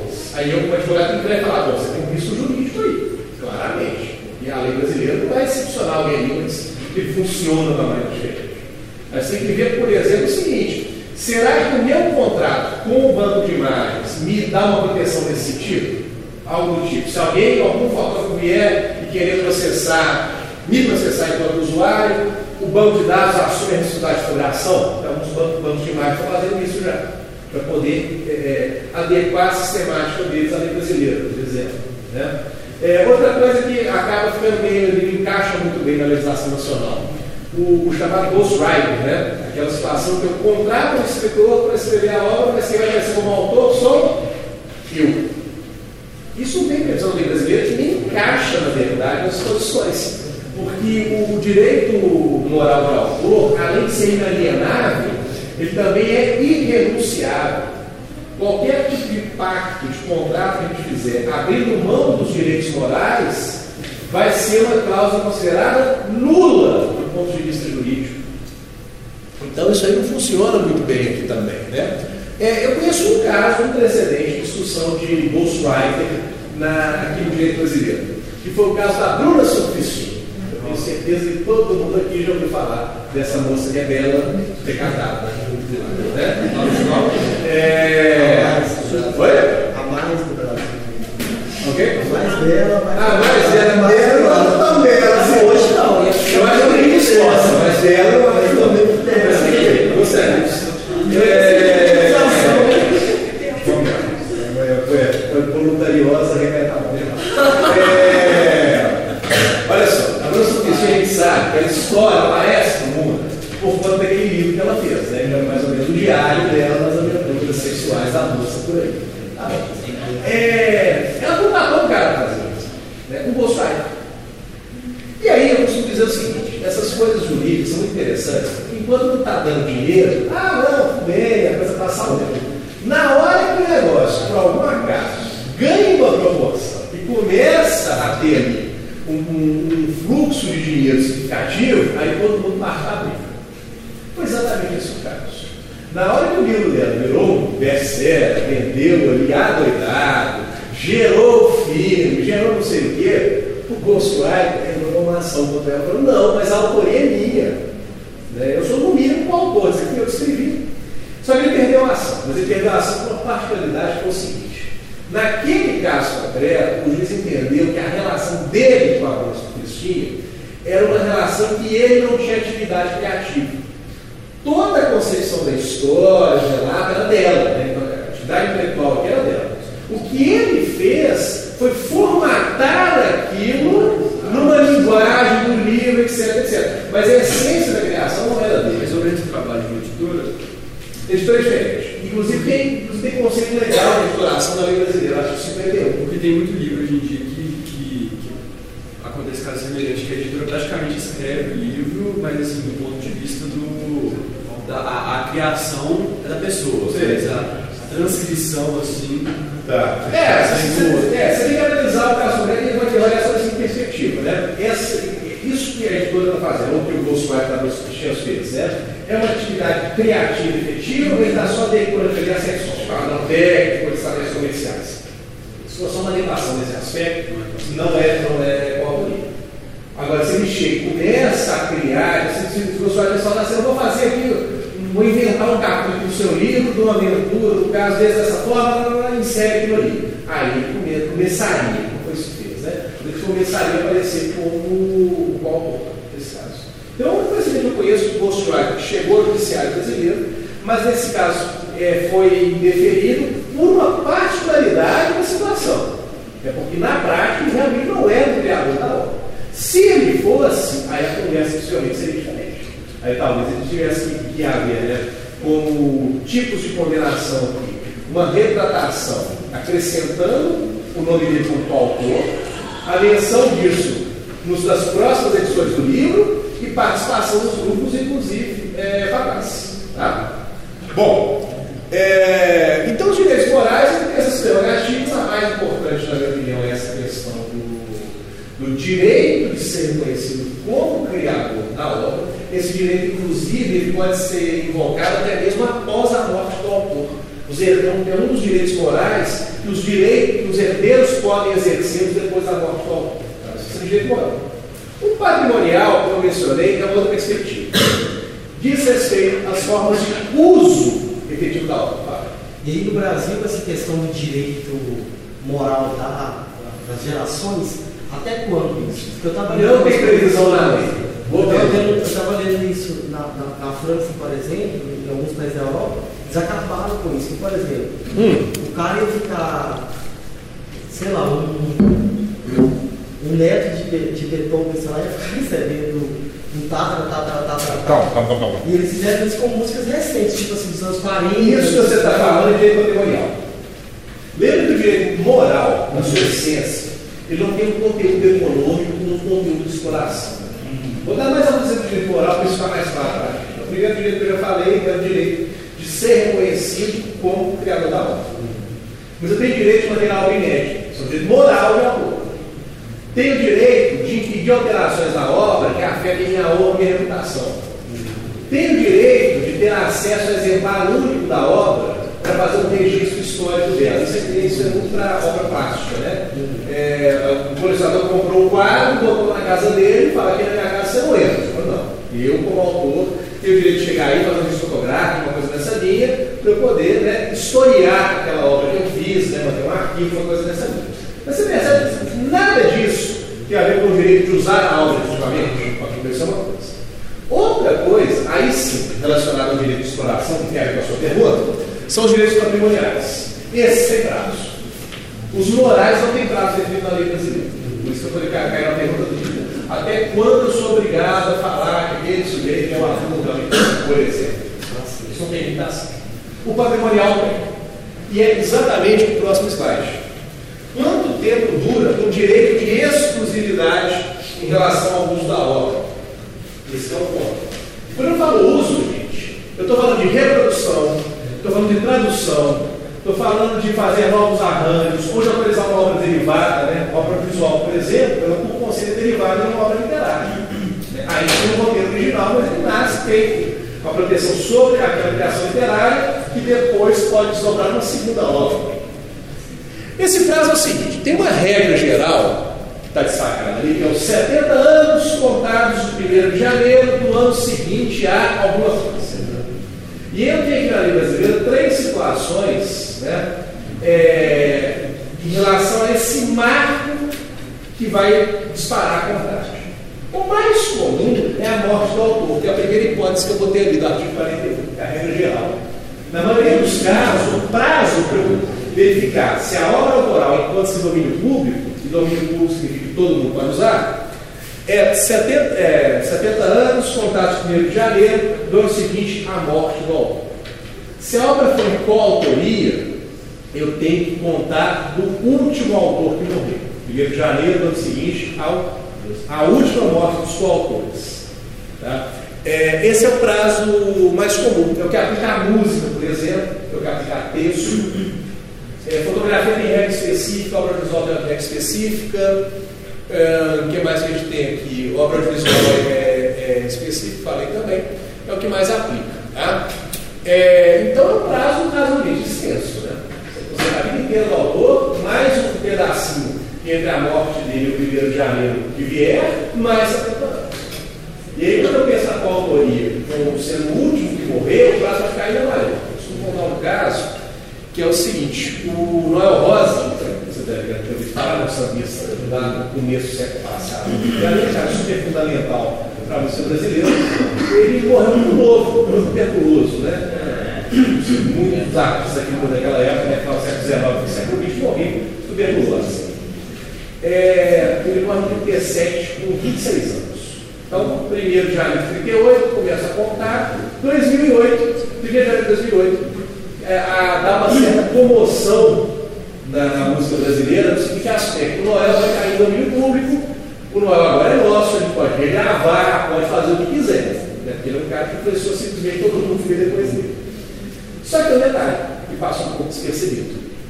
É, até pelo fato de ele ter morrido novo, aconteceu uma característica na história dele, que é o seguinte: os coautores, os parceiros deles nas músicas, morreram todos depois dele. Eu conheço um coautor do Dona que morreu assim.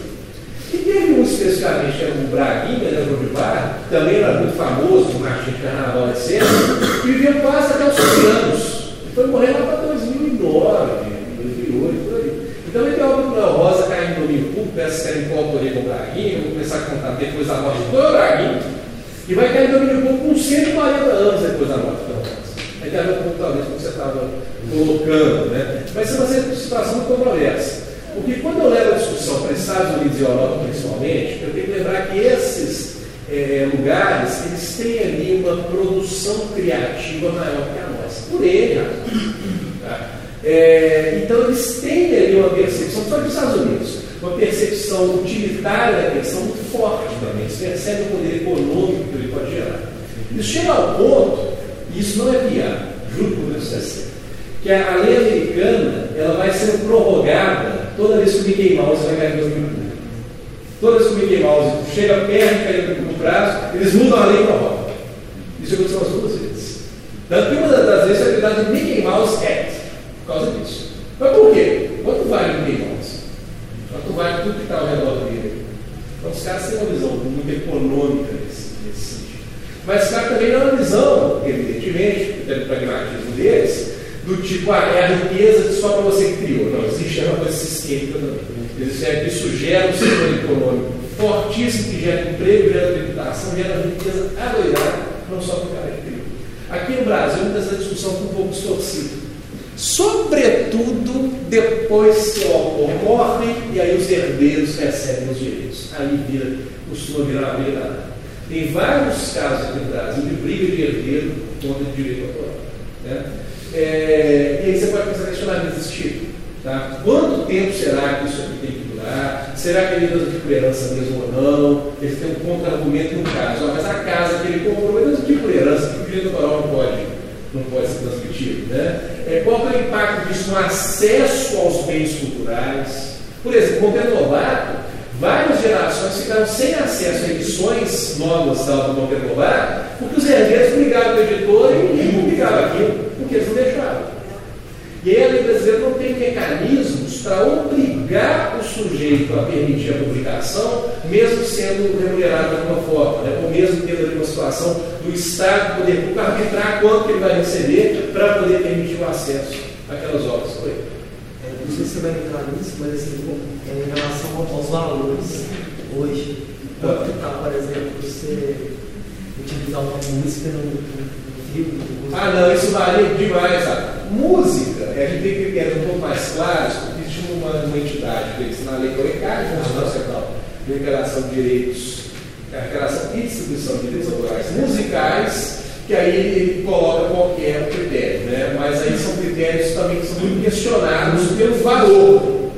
Mas do tipo, é, cobra-se 2% do cinema, da bilheteria, pelas músicas que tocam nos filmes. Mas peraí, mas na hora que você botou a música lá no filme, ele já teve uma autorização? Já. Só que aí tem um dispositivo na lei que fala que as autorizações são independentes. Eu não concordo muito nesse caso, mas é como se a autorização para você sincronizar a música a sonora fosse uma, e a autorização você botar o, o, o, filme na tela, fazer a execução pública, fosse outra. E eu cobro a segunda autorização. Mas quando é esse o caso, aí vale mais. Porque aí cada titular bota um preço diferente, e aí realmente não tem nada. É isso que eu queria saber, se, se há um, um, padrão assim. Não.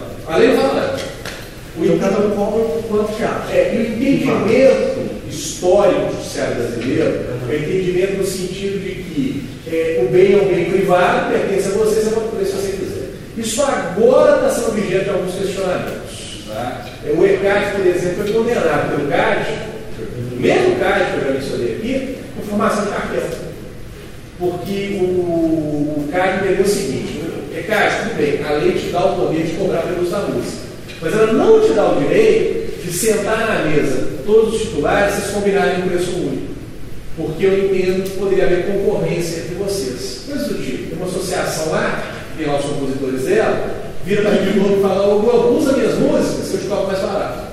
Porque eu quero que os meus associados ganhem pela exposição, vendendo show depois, etc, etc. Aí a associação fala, não, mas eu te dou um preço até mais barato, então, porque assim, concorrência entre eles.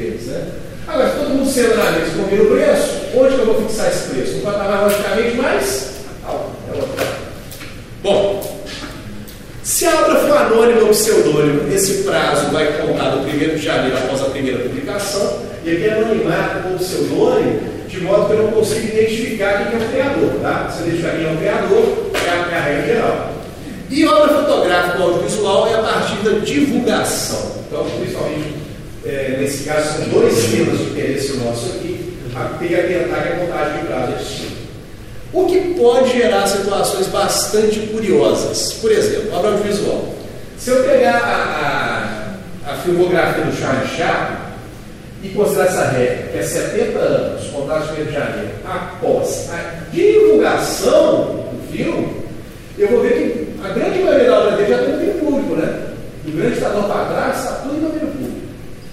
Ah, então eu vou chegar e eu recebi o filme aqui. Ok? Não. A trilha sonora não público, porque a trilha sonora está mais na regra geral. E às vezes ela põe algumas músicas, né? Morre 77. Então as músicas entram no domínio público. Boa parte dos filmes sabe. Então, olha como é que o negócio ele, ele pode ter contornos ali mais complexos, né? não é uma, uma análise tão trivial assim. Tem que parar e verificar todas as nuances para falar, bom, posso usar ele esse material ou não, né? Forma? Bom, é, a expiação do prazo é uma das hipóteses que faz a obra cair no domínio público. E quando cair no domínio público, todo Se o autor morreu sem deixar sucessores, ou se a obra foi de autor desconhecido, conhecimento adicional, etc., aí cai no domínio público. Só um detalhe, tá? Sucessores ali não é sinônimo de herdeiro. Herdeiro é um tipo de sucessor. Mas se ele, por exemplo, morreu, mas ele tinha transferido as obras antes para uma editora para uma gravadora, ela vai ser legalmente considerada como sucessor para essa finalidade. Ou seja, não vai cair no domínio público pela morte dele. Vai valer o prazo dos 70 anos.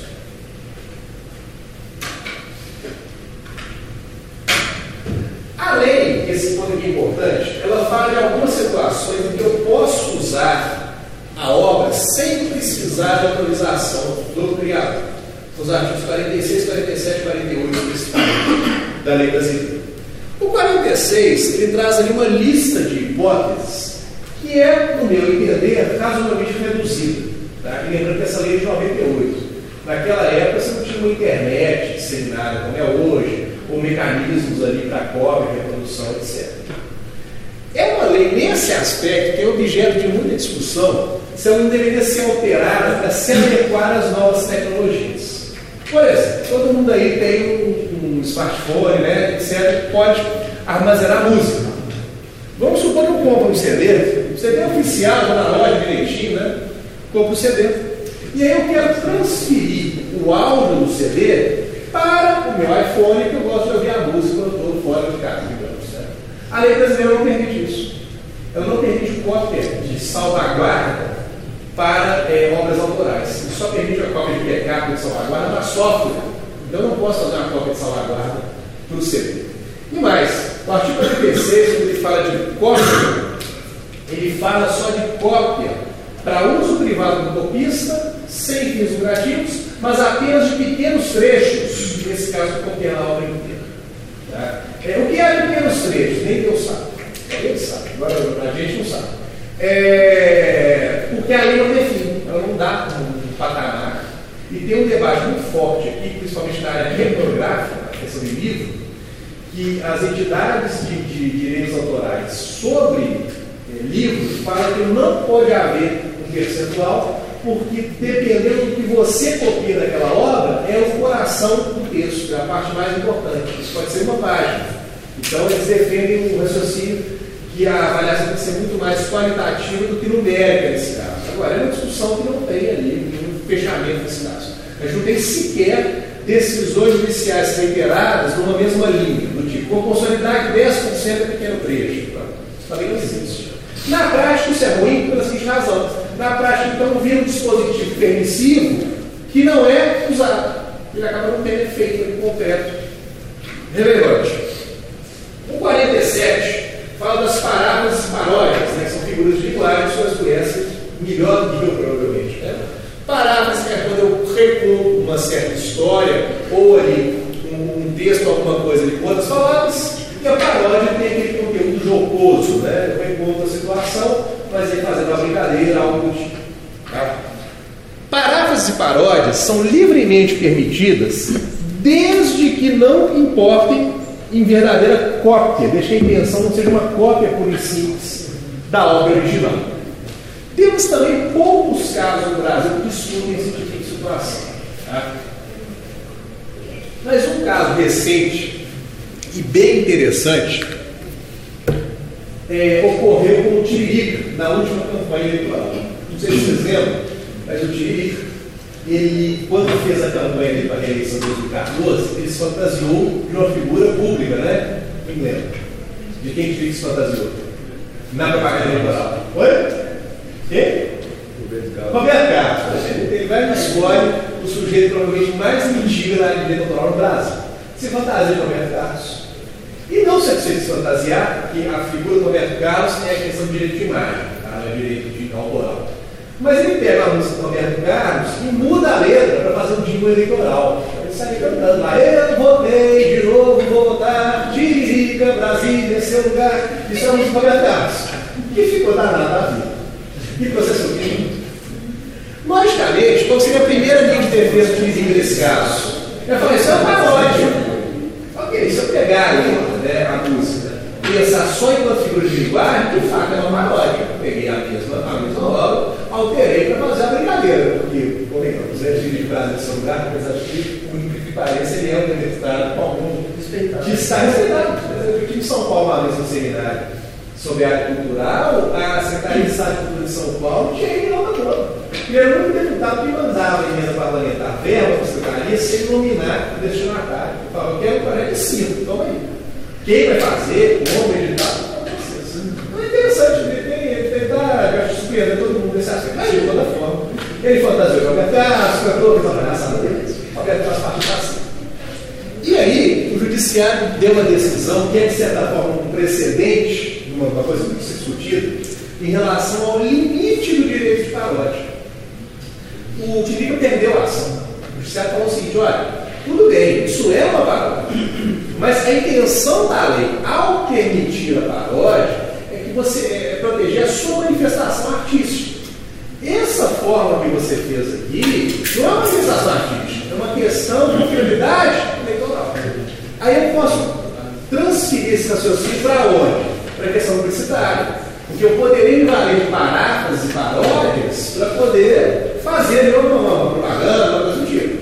Eu entendo, especialmente a partir desse precedente, fazer uma analogia, que esse tipo de situação seria permitida. Porque a sua prioridade ali não é uma manifestação artística por si, é uma, uma questão de prioridade, especialmente econômica e tecnológica. Ok? É minha opinião, dá para discutir isso aí, mas porque não tem a gente, além não fala expressamente nada disso, e não há também decisões reiteradas, mas eu acho que esse precedente dá uma base importante para análise. E o artigo 48, ele também fala de um caso mais específico, que é quando eu tenho uma obra situada em logrador público, uma obra de artes plásticas. Né? Se ela estiver situada em logrador público, ela pode ser representada por meio ali de fotografia, desenho, está ali no, no slide. Esse caso é uma permissão de registro da obra como parte da paisagem. Esse é, que é o espírito aqui da legislação desse caso. Né? Retratar a obra como parte da paisagem. Tanto é que a expressão que a lei usa aqui é representação e não reprodução. Tecnicamente, quando eu tenho uma cópia, a cópia é reprodução. Então, se a lei falou representação, as, os critérios de interpretação jurídica nos obrigam a fazer o seguinte: bom, se não é a mesma palavra, o sentido deve ser diferente aqui então. E qual que é a diferença? A diferença, entendeu, foi isso. O caso mais famoso aqui, que envolve esse artigo no Brasil, diz respeito ao Cristo Redentor. E ele mostra bem como esse artigo também é confuso em vários aspectos. Né? O Cristo Redentor né, é uma obra de escultura sujeita a direito autoral. E ele não está em domínio público. Pela data de morte do arquiteto, escultor que fez ali a obra. Aí poderia falar, bom, mas o Cristo Redentor está situado em um lugar público, eu poderia fotografar né, ele como parte da paisagem, do Corcovado, ou mesmo fazer um filme que retrata ali o, o, Cristo. O único meio que eu não poderia usar seria a escultura muito simples. Tá bom? Só que tem detalhe. O terreno onde o Cristo se encontra, ele pertence à Diocese do Rio. Então não é um terreno público no sentido de pertencer ao poder público ou não ter dono. Ele tem um dono. Então, de cara, eu já poderia questionar se poderia aplicar o artigo 48 nesse sentido, que ele fala do grador público, ou questionar também qual é o sentido do grador público. O grador público é o quê? É um local de livre acesso? Ou é um local que eu consigo ver o espaço ali livremente? Isso aí também é além do explica, isso é uma discussão gravar a fundo. E vocês podem reparar, essa brincadeira falei, todo dia na imprensa tem uma, uma notícia sobre direito autoral. Não faz muito tempo, uma notícia era a briga da Igreja do Rio contra um cineasta que fez uma filmagem do Cristo Redentor dentro do filme dele. Eu entendo que é perfeitamente possível. A igreja, nesse caso, está querendo esticar né, a, a, a queria esticar a interpretação de uma forma que, para mim, foi além do limite. Mas, para reparar, caso do Senador é interessantíssimo. Tem várias questões que envolvem ele. Isso é muito confuso, porque, tá, sei lá, você está ao ar livre está fazendo uma formadária da cidade de Pois é, o sentido, o sentido lei, por isso, inclusive, que fala representação e não reprodução. O sentido é, é como parte da paisagem. Então, é quando você não poderia fazer era pegar a imagem do Cristo, deslocar aquele cenário e utilizar de outra forma. Uma publicidade. Por exemplo, se você deslocar dali e botar, aí é, eu entendo que você não poderia botar o artigo da Porque você está reproduzindo a obra, não representando certo contrassenso essa questão do direito autoral, eu acho o seguinte, é, principalmente enquanto arte, né? É, que essas coisas elas são, elas são tomadas pela, pela população, né? pelas outras pessoas em geral, como algo que faz parte do, do patrimônio intangível é. cultural dessas pessoas. E aí você tem, por exemplo, o Cristo Redentor. Poxa, esse, é, essa é uma discussão, essa é uma discussão muito forte. faz parte da identidade do povo carioca a figura de Cristo Redentor. Então não tem nada de diocese no, no, sei lá, na minha visão, né? Bom, no planeta que pode tomar como posse Essa discussão. discussão. essa discussão, ela vai ter muito a ver com o debate se deve ou não haver direitos autorais. Isso é um debate, na verdade, anterior, é um debate filosófico. E é um debate que aconteceu muito no século XIX. Foi quando apareceu no mundo, foi um momento muito a questão de produção de sobre a intelectual. Né? É entrar nas teses que modelam isso, que a gente vai fugir um pouquinho do tempo, mas essa discussão existe. Né? Eu tenho que pensar, é, mesmo discutindo uma lei que já existe, eu tenho do lado do sujeito é titular do direito, eu tenho do, do outro lado da coletividade. E muitas vezes interesses são antagônicos. Inclusive por razões econômicas, né? Às vezes o sujeito que é o titular do direito quer reduzir a oferta, reduzir o acesso um preço mais caro. Enquanto a coletividade contraponto que é exatamente o oposto, quer ter o maior acesso possível e preço de graça. E como é que eu equilibro isso? Porque também na hora que eu transfiro a discussão para outros tipos de proteção, como ela na patente, por exemplo, eu posso ter um argumento pró-legislação e pró-exclusividade no seguinte aspecto. Quem é que vai investir em pesquisa e desenvolvimento se na hora de botar o produto no mercado todo mundo puder copiar independente? Então tem que levar em conta essas situações também. Tá? Na parte autoral, a coisa fica, é, tem uma outra discussão, uma discussão um cara um pouquinho diferente, porque outros elementos se envolvem com essa identidade cultural. O artigo 215 da, da Constituição Brasileira fala que todos temos direito de acesso aos bens culturais. Mas se tiver um sujeito titular de direito individual que não me deixa ter o acesso, como é que isso se equilibra? Ou não, ou é direito dele, isso não é quebrou. Mas é que não tem consenso né? É, entre a legislação cultural assim, e, e a lei. Eu diria que contraste. Eu diria o seguinte, é uma, uma, uma, São coisas antagônicas. tem uma expressão para isso, uma antítese. É uma. É, que a gente tem que trabalhar. Porque as relações humanas, incluindo as jurídicas, muitas vezes esbarram nesse tipo de situação. Interesses conflitantes, como é que é o equilíbrio da função, a principal função do direito é a função social, você poder equilibrar certas situações ali de alguma forma. Né? Agora, nem sempre é fácil você chegar nesse equilíbrio. Tá? Mas você tem razão de falar com isso, eu só não vou te dar uma resposta fechada. Não quer um debate bastante complexo. E se é uma exposição temporária? É ali é permanente, mas igual tem. Aí não encaixa não. E tem lugar que não pode tirar foto? Não pode... É, mas veja bem, repare que muitas vezes a proibição de foto não é uma proibição por direito autoral. Esse vai no grupo. O acervo ali, eu não sei se você tem que tirar foto ou não. Ela gostou de, de deixa. Então vamos pensar num museu que não deixa tirar foto, sei lá. Eu acabei de inventar um museu. Comprei o acervo do Museu da Galera, ok?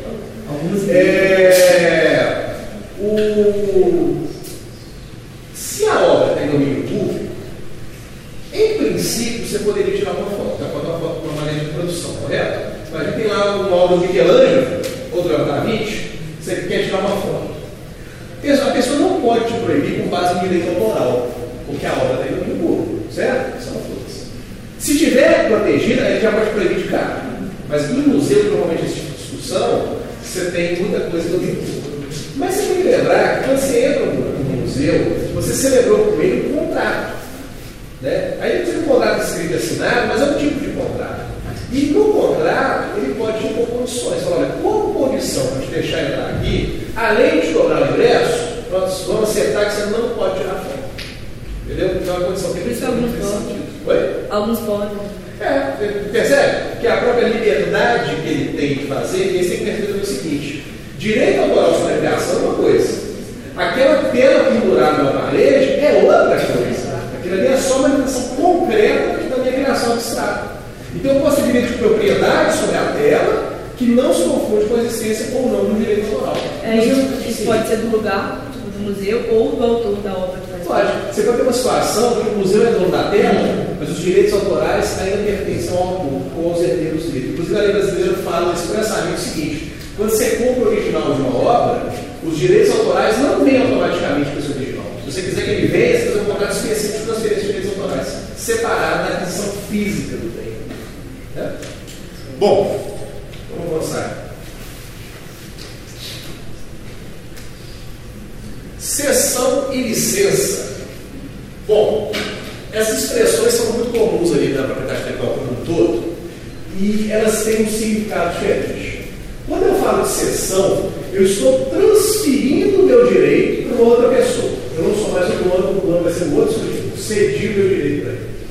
Quando eu falo em licença, eu continuo sendo titular, mas eu permito que uma outra pessoa use o meu direito. Né? Aí posso permitir de forma gratuita ou onerosa, eu faço. Tá?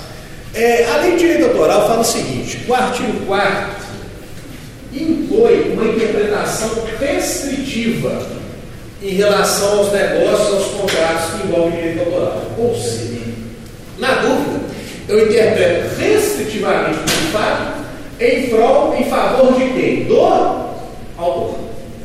Tá? Então, interpretar restritivamente nesse sentido. E isso desdobra numa outra percepção. Só está autorizado aquilo que está expressamente autorizado com todas as letras. Se o sujeito não falou que eu posso fazer, é porque eu não estou autorizado. De permitir tocar minha música num show. Ok. Isso não quer dizer que você pode gravar, isso não quer dizer que você pode operar, isso não quer dizer que você pode pegar essa música e botar no CD. Né? Ou vender pelo, é, Apple Store, nada disso. Então, é restritivo nesse sentido. Esse tema ele tem uma, uma questão muito interessante que surgiu uns anos para cá, eu diria talvez uns 10 anos para cá, no que diz respeito a novos modelos de negócio que acabam aplicando os direitos de cessão e licença de uma forma diferente. Se eu penso em direito autoral no sentido mais tradicional, se eu penso numa cessão e licença, eu em geral vou ter uma situação em que o sujeito é titular do direito, ele não te deixa usar e só te permite se você Com o surgimento de novas tecnologias que permitem mais facilmente a disseminação e a cópia, passaram a surgir também novos modelos de negócio que tratam a questão de forma diferente. Tratam o uso do direito de forma mais liberada. Eu te deixo usar, boto certas condições, mas eu deixo você usar sem te cobrar nada, etc. Um, as licenças de Creative Commons, né, ou de copyleft, né, Creative Commons é um tipo de copyleft, ilustram bem isso. Né? A própria expressão copyleft é um trocadilho, né? o copyright. Copyright, direito, né? É direito, left à esquerda, né? ou né, o meu direito de exclusividade, e o left no sentido de permitir, né, de fazer alguma coisa. Enfim, essas correntes, elas têm uma, uma, uma raiz ideológica, filosófica, no sentido que o conhecimento deveria circular de maneira mais ampla, mas tem também uma noção econômica muito forte aqui. Né? Há que usa esses modelos de maneira mais pragmática do tipo. Já que alguém vai me copiar mesmo, isso é muito difícil de controlar, por mais que eu tenha tecnologias de bloqueio, é muito fácil. Fácil não, né? mas é natural que vai aparecer alguém com uma nova tecnologia quebrando a minha e conseguindo fazer a disseminando pela internet, por aí vai. Já que isso vai acontecer mesmo, como é que eu consigo ter algum proveito dessa situação? E a gente observa algumas pessoas usando essas licenças de copyleft nesse raciocínio. O que talvez seja um dos casos mais, com certeza, um dos casos mais famosos desse uso de copyleft, novos modelos, com essa percepção diferente, é o caso do Radiohead, quando ele lançou disco ali por volta de 2007, mais ou menos, que é o Radiohead, acho que todo mundo já ouviu falar, no mínimo, né, na banda de rock inglesa super famosa, super consolidada, e já naquela época, 2007, já devia ter talvez uns 10 anos de fama ou mais, eles resolvem lançar um, um, um disco na internet gratuito. Mas gratuito assim, olha, está aqui o, o, arquivo, você pode fazer o download, ok. Se você achar que esse disco vale alguma coisa, você deposita o dinheiro na conta está aqui. Você acha que ele vale 10 dólares? Você dá 10 dólares. Você acha que ele vale 50? Você dá 50. Você acha que ele vale 1? Você dá 1. Você acha que ele vale nada? Você não precisa dar nada. Então hoje vai acontecer da mesma forma. Olha, então eles pegaram aquele material que está sujeito à autorização autoral e colocaram uma licença de código no sentido do copyleft. Eu te deixo acessar. Não vou te certas condições, né? Pode dar condições do tipo. Você pode baixar, mas você não pode alterar. Você pode baixar, mas você não pode vender. Você pode baixar, mas você não pode copiar. Ou você pode baixar e pode alterar. Mas se alterar, você é obrigado a disponibilizar sua alteração também gratuitamente nos mesmos limites que eu te deixei acessar em primeiro lugar a criação. Aí tem mil desenhos diferentes que podem ser feitos. Mas é interessante perceber enquanto poder de negócio que nesse caso, né, é, onde é que estão os ganhos? Né? Por que Cargas d'Água e o Resto vai fazer isso? Já que é uma banda muito famosa que poderia perfeitamente vender o CD e ia ter mercado para isso. Primeiro que eles ganharam uma mídia absurda. Todo mundo, o planeta inteiro, deu notícia desse lançamento, não propriamente pela qualidade do material, não pela qualidade, mas não propriamente examinando que o disco é uma grande história, não. Pela forma inovadora de colocar no mercado, porque foi a primeira vez que uma banda mainstream, né, uma banda grande, lá famosíssima, fez isso. Então o que de mídia né, foi literalmente incalculável. Segundo, o, na hora que se apurou o ganho médio deles por download, era um ganho médio superior à venda de CD, à média por venda de CD. Tá? É, e tem razões para isso.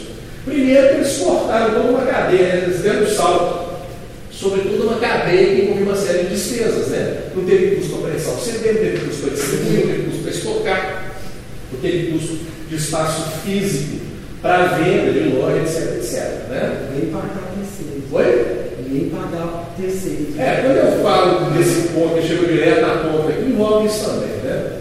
É, e aí que a particularidade do, modelo nesse caso, isso tem uma base de infância muito fiel. Né? Eu penso que eu o Brasil, o primeiro nome que me vem à cabeça, que poderia talvez ter sucesso com uma estratégia dessa, seria os irmãos, que tem uma base de fã xiita, né?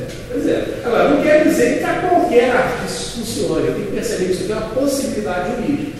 Se eu virar para o mercado sugerir isso aqui, ele vai no mercado. Já tem lá uma estrutura, uma forma de trabalho e o público que já dá um retorno financeiro enorme com a questão mais tradicional de direito autoral. Né? Mas também a gente entende que é uma possibilidade. Né? Se isso vai dar certo ou não para cada caso, depende de cada situação. Tem, Oi? deve ter sido também. Está acontecendo sim, porque o modelo de, de, o modelo de mercado fonográfico antigo está morto. Né? Agora é outro esquema e tal. E uma das formas né, que apareceram novas nesse contexto diferente foi justamente esse. São sujeitos menos conhecidos, né? Às vezes usam isso para tentar é, é, aparecer mais, e aí alavancar. Né? Então, tem alguns casos já que a gente observa de gente que viralizou na internet, né? E aí, dali, conseguiu ter outros ganhos. Mas, no primeiro lugar, colocou o material disponível para gratuito. Enfim, o que a gente percebe é isso: é que os Commons, né, essas formas de licença, elas são legalmente possíveis, porque, em primeiro lugar, existe um direito. Eu estou exercendo o meu direito de alguma forma. Tá? E ficar atento quanto a isso, porque isso permite muitas possibilidades para esse trabalhar. Bom, eu acho que. Tá mais dois mais. Para a gente chegar no último tema aqui da, nossa palestra, tem uma questão que não é especialmente direito autoral, mas que acaba caminhando junto várias situações. São os direitos de imagem. Tá? O direito de imagem ele não envolve nenhuma atividade criativa. Todos nós temos direito à própria imagem. E a regra é que se alguém quiser usar a minha imagem, precisa da minha autorização. Essa é a regra que a gente tem. Tá? Na questão artística, tem uma, um tipo de direito de imagem, digamos, especial, chamados direitos conexos. Que, que é quando eu registro o artista no exercício da arte dele. Tá? É, e também tem uma exclusividade sobre isso, está lá na lei de direito autoral, mas de toda forma parte desse raciocínio também. Mas a gente tem que entender que não é só o artista que tem então o direito de imagem, todo mundo tem. E aí, a, a lei brasileira ela é muito restritiva, pelo menos até o momento ainda é muito restritiva, mas tem havido ali algumas, algumas interpretações mais recentes flexibilizando esse tipo de direito. O exemplo mais recente que a gente tem disso é o caso das biografias não autorizadas. Né? A biografia não autorizada ela envolve diretamente a questão do direito de imagem, o direito de imagem do biografado. E eu não falo só registrar a figura dele, uma foto. Né? É a questão toda da história dele, da reputação dele, tudo está dentro dessa noção de identidade. Então, a princípio, eu só posso usar a imagem da pessoa se ela me autorizar. A biografia não autorizada foi entendida pelo Judiciário Brasileiro como exceção por conta do caráter histórico, né? ou seja, uma figura, aí vai, ter a ver com uma das exceções que eu falado aqui. O sujeito é uma figura pública, esse direito de imagem dele muitas vezes pode ser relativizado em certos aspectos. No caso da biografia, tem a ver com a questão ali do direito à informação, por exemplo. Né? Então vamos destrinchar um pouquinho isso aí. O, quando a pessoa é pública, é, entende-se que eu posso registrar a imagem dela, isso aqui é de particular importância para o pessoal do jornalismo. Né? É, eu posso registrar a imagem dela desde que vinculado à função pública ou à situação que torna esse sujeito uma, uma figura pública. Né? Por exemplo, se o, eu usava a Dilma como exemplo na semana passada, vou usar o Temer, vamos dizer que o Temer está lá inaugurando uma obra. Tá? Aí ele está lá no palanque, discussão, e está um monte de fotógrafo tirando, né, registrando o momento. É lógico que nesse caso, eles não vão virar para o tempo e falar, ah, presidente, assina aqui para mim um termo de autorização de imagem, o Renato Ladeira falou que o artigo 20 do Código Civil fala que você tem que autorizar. Né? É, não, você está registrando ali a figura pública no exercício do cargo que torna o sujeito público. Né? É, então você não precisa de autorização nesse caso. Agora, eu não posso né, sobre o argumento, que é uma figura pública, subir no muro da grande do torno e fotografar tomando banho de sol na semana. Porque ainda que a figura pública, ele continua tendo direito à privacidade. Então tem que saber diferenciar. Qual que é o momento de privacidade do sujeito, que aí vai valer o direito de imagem dele, né, inclusive o direito de impedir o registro da imagem, e qual é o momento que encontra-se nessa questão né, de publicidade, figura pública, que eu poderia registrar independente disso. Essa discussão é muito importante eu levo o assunto para onde? Para a questão de paparazzi. Aí já não é propriamente a figura pública também, né? envolve também os artistas. Né? Em que momento o sujeito poderia tirar uma foto daquele, daquele artista, né? em qual situação, sem autorização, pelo fato de ser um artista? E em que momento ele está invadindo a privacidade de maneira, de maneira indevida? Isso não é uma situação fácil de traçar. Né? Não tem assim uma linha no chão que, que mostra claramente o que, que é, qual, qual situação. Na questão factual, por exemplo, pouco a pouco, quando a gente fala assim, com uma pessoa que está passando na rua, estou falando sobre um determinado tema, essa pessoa está ali. Como que essa pessoa poderia recorrer de Não, aí, aí, aí esse caso, a recomendação que tem que ser firme no termo de imagem para ele. Os meus clientes que envolvem esse tipo de atuação já só poderiam entregar. Entrega o repórter, o que tem que fazer? Pode o que tem, ele é muito simples, né? Assim, é. O termo de direito de imagem. Só tá pois é, mas se você puder usar o termo de imagem é bom, até porque afasta a dubiedade da discussão, né? Tipo, ah, mas estava numa situação pública não, das coisas públicas. Estou falando do povo comum, da turma comum, direito, termo de imagem para todo mundo, né? É... Mas essa coisa do paparazzi que eu estava dizendo, ela é difícil da gente mensurar, né? O que, que pode e o que, que não pode. O sujeito estava na praia tomando sol mas ele é um artista, etc. Isso tem distorções também. Quando ele posa para a foto, eu posso entender muitas vezes que é uma autorização disso, né? Ele parou, te viu, sorriu, deu joia, bacana, tá bem vermelho, né? Coisa Ok. Só que eu não posso também, e tem alguns casos nesse tipo que mostram isso, depois pegar esse material e dar a ele qualquer destinação, sob o argumento que ele posou, que autorizou em site. Teve um caso de um ator da Globo, não vou lembrar qual que foi. Tem uma ou menos dessa, né? Ele numa festa, ou em uma recepção, uma coisa assim, posou, sorriu bacana, beleza. Pegaram a foto deles na propaganda dela. Aí não, né? Aí ainda que eu entendo que há uma autorização implícita ao posar da foto, evidentemente não estava pensando em autorizar aquilo com é, uso publicitário ou algum tipo. Se for de forma alternativa também, né? Também, não, com certeza. Porque aí envolve a questão da ordem dele, pode até usar a questão da moral, certo? Né? E se for tipo um, um diálogo mais comum, outra pessoa, é se for usar a imagem dela, uma, uma matéria, uma coisa, mas ser uma pessoa pública. Tá. Aí teria que ter esse direito. Não, esse aí é o seguinte, aí a gente vai envolver, se você fala de matéria, eu direito, direito de informação. Tá? E aí o exemplo que eu costumo dar para mostrar que o direito de informação muitas vezes justifica o uso independente da autorização da imagem, é que você tem um interesse coletivo de acesso à informação. Isso é lógico. Isso tem a ver com fotografia motorizada também. Mas imagina que o sujeito sala da farmácia aqui na esquina sai correndo da rua dando tiro alto. Você está lá correndo atrás registrando, né? Você logicamente não vai falar para o seu ladrão para ele assinar, não, seu ladrão, você tem que imagem, não, eu vou usar sua foto na capa do jornal amanhã. Né? É lógico que não. Né? Então, nesse caso, você poderia fazer um registro. O que tem normalmente nessa situação de limitação é quando um registrado é menoridade.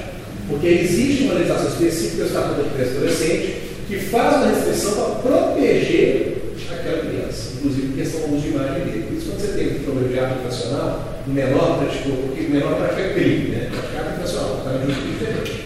Apesar do fato, se pode poder ser mesmo. Matou um sujeito.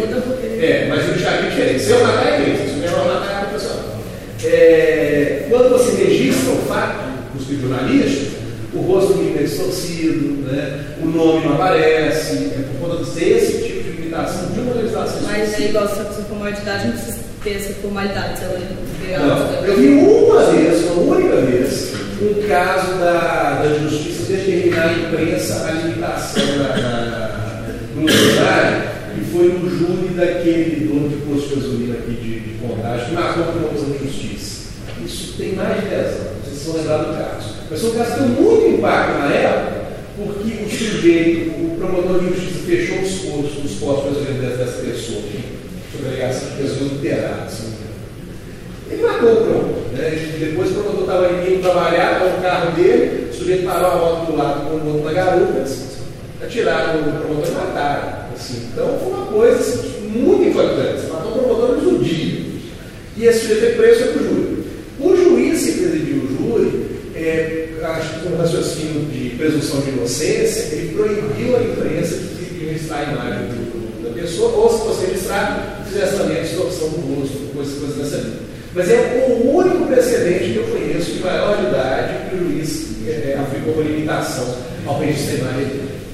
Tá? É o único, não conheço nenhum outro no Brasil. Tá? Mas no menor você tem que tomar esse cuidado. Tá? É, uma coisa que dá muita dúvida normalmente é quando você registra em uma situação que tem uma multidão, né? Como é que você vai fazer isso daqui? Como é que você vai distribuir termos de organização de imagem?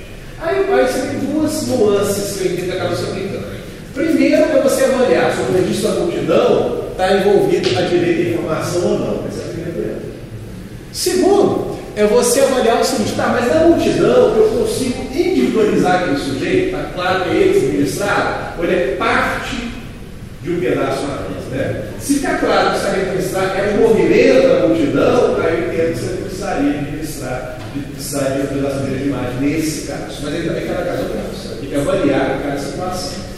Por fim, o direito anexo, que eu já mencionei, é um tipo de direito de imagem em caráter especial, que tem a ver, no caso aqui, né, um tipo de direito anexo, tem outros, né, mas esse nos interessa aqui, é o registro do artista na sua atividade, né, sobretudo músico e artista. É onde a questão do direito anexo de artista aparece com mais é, intensidade aqui.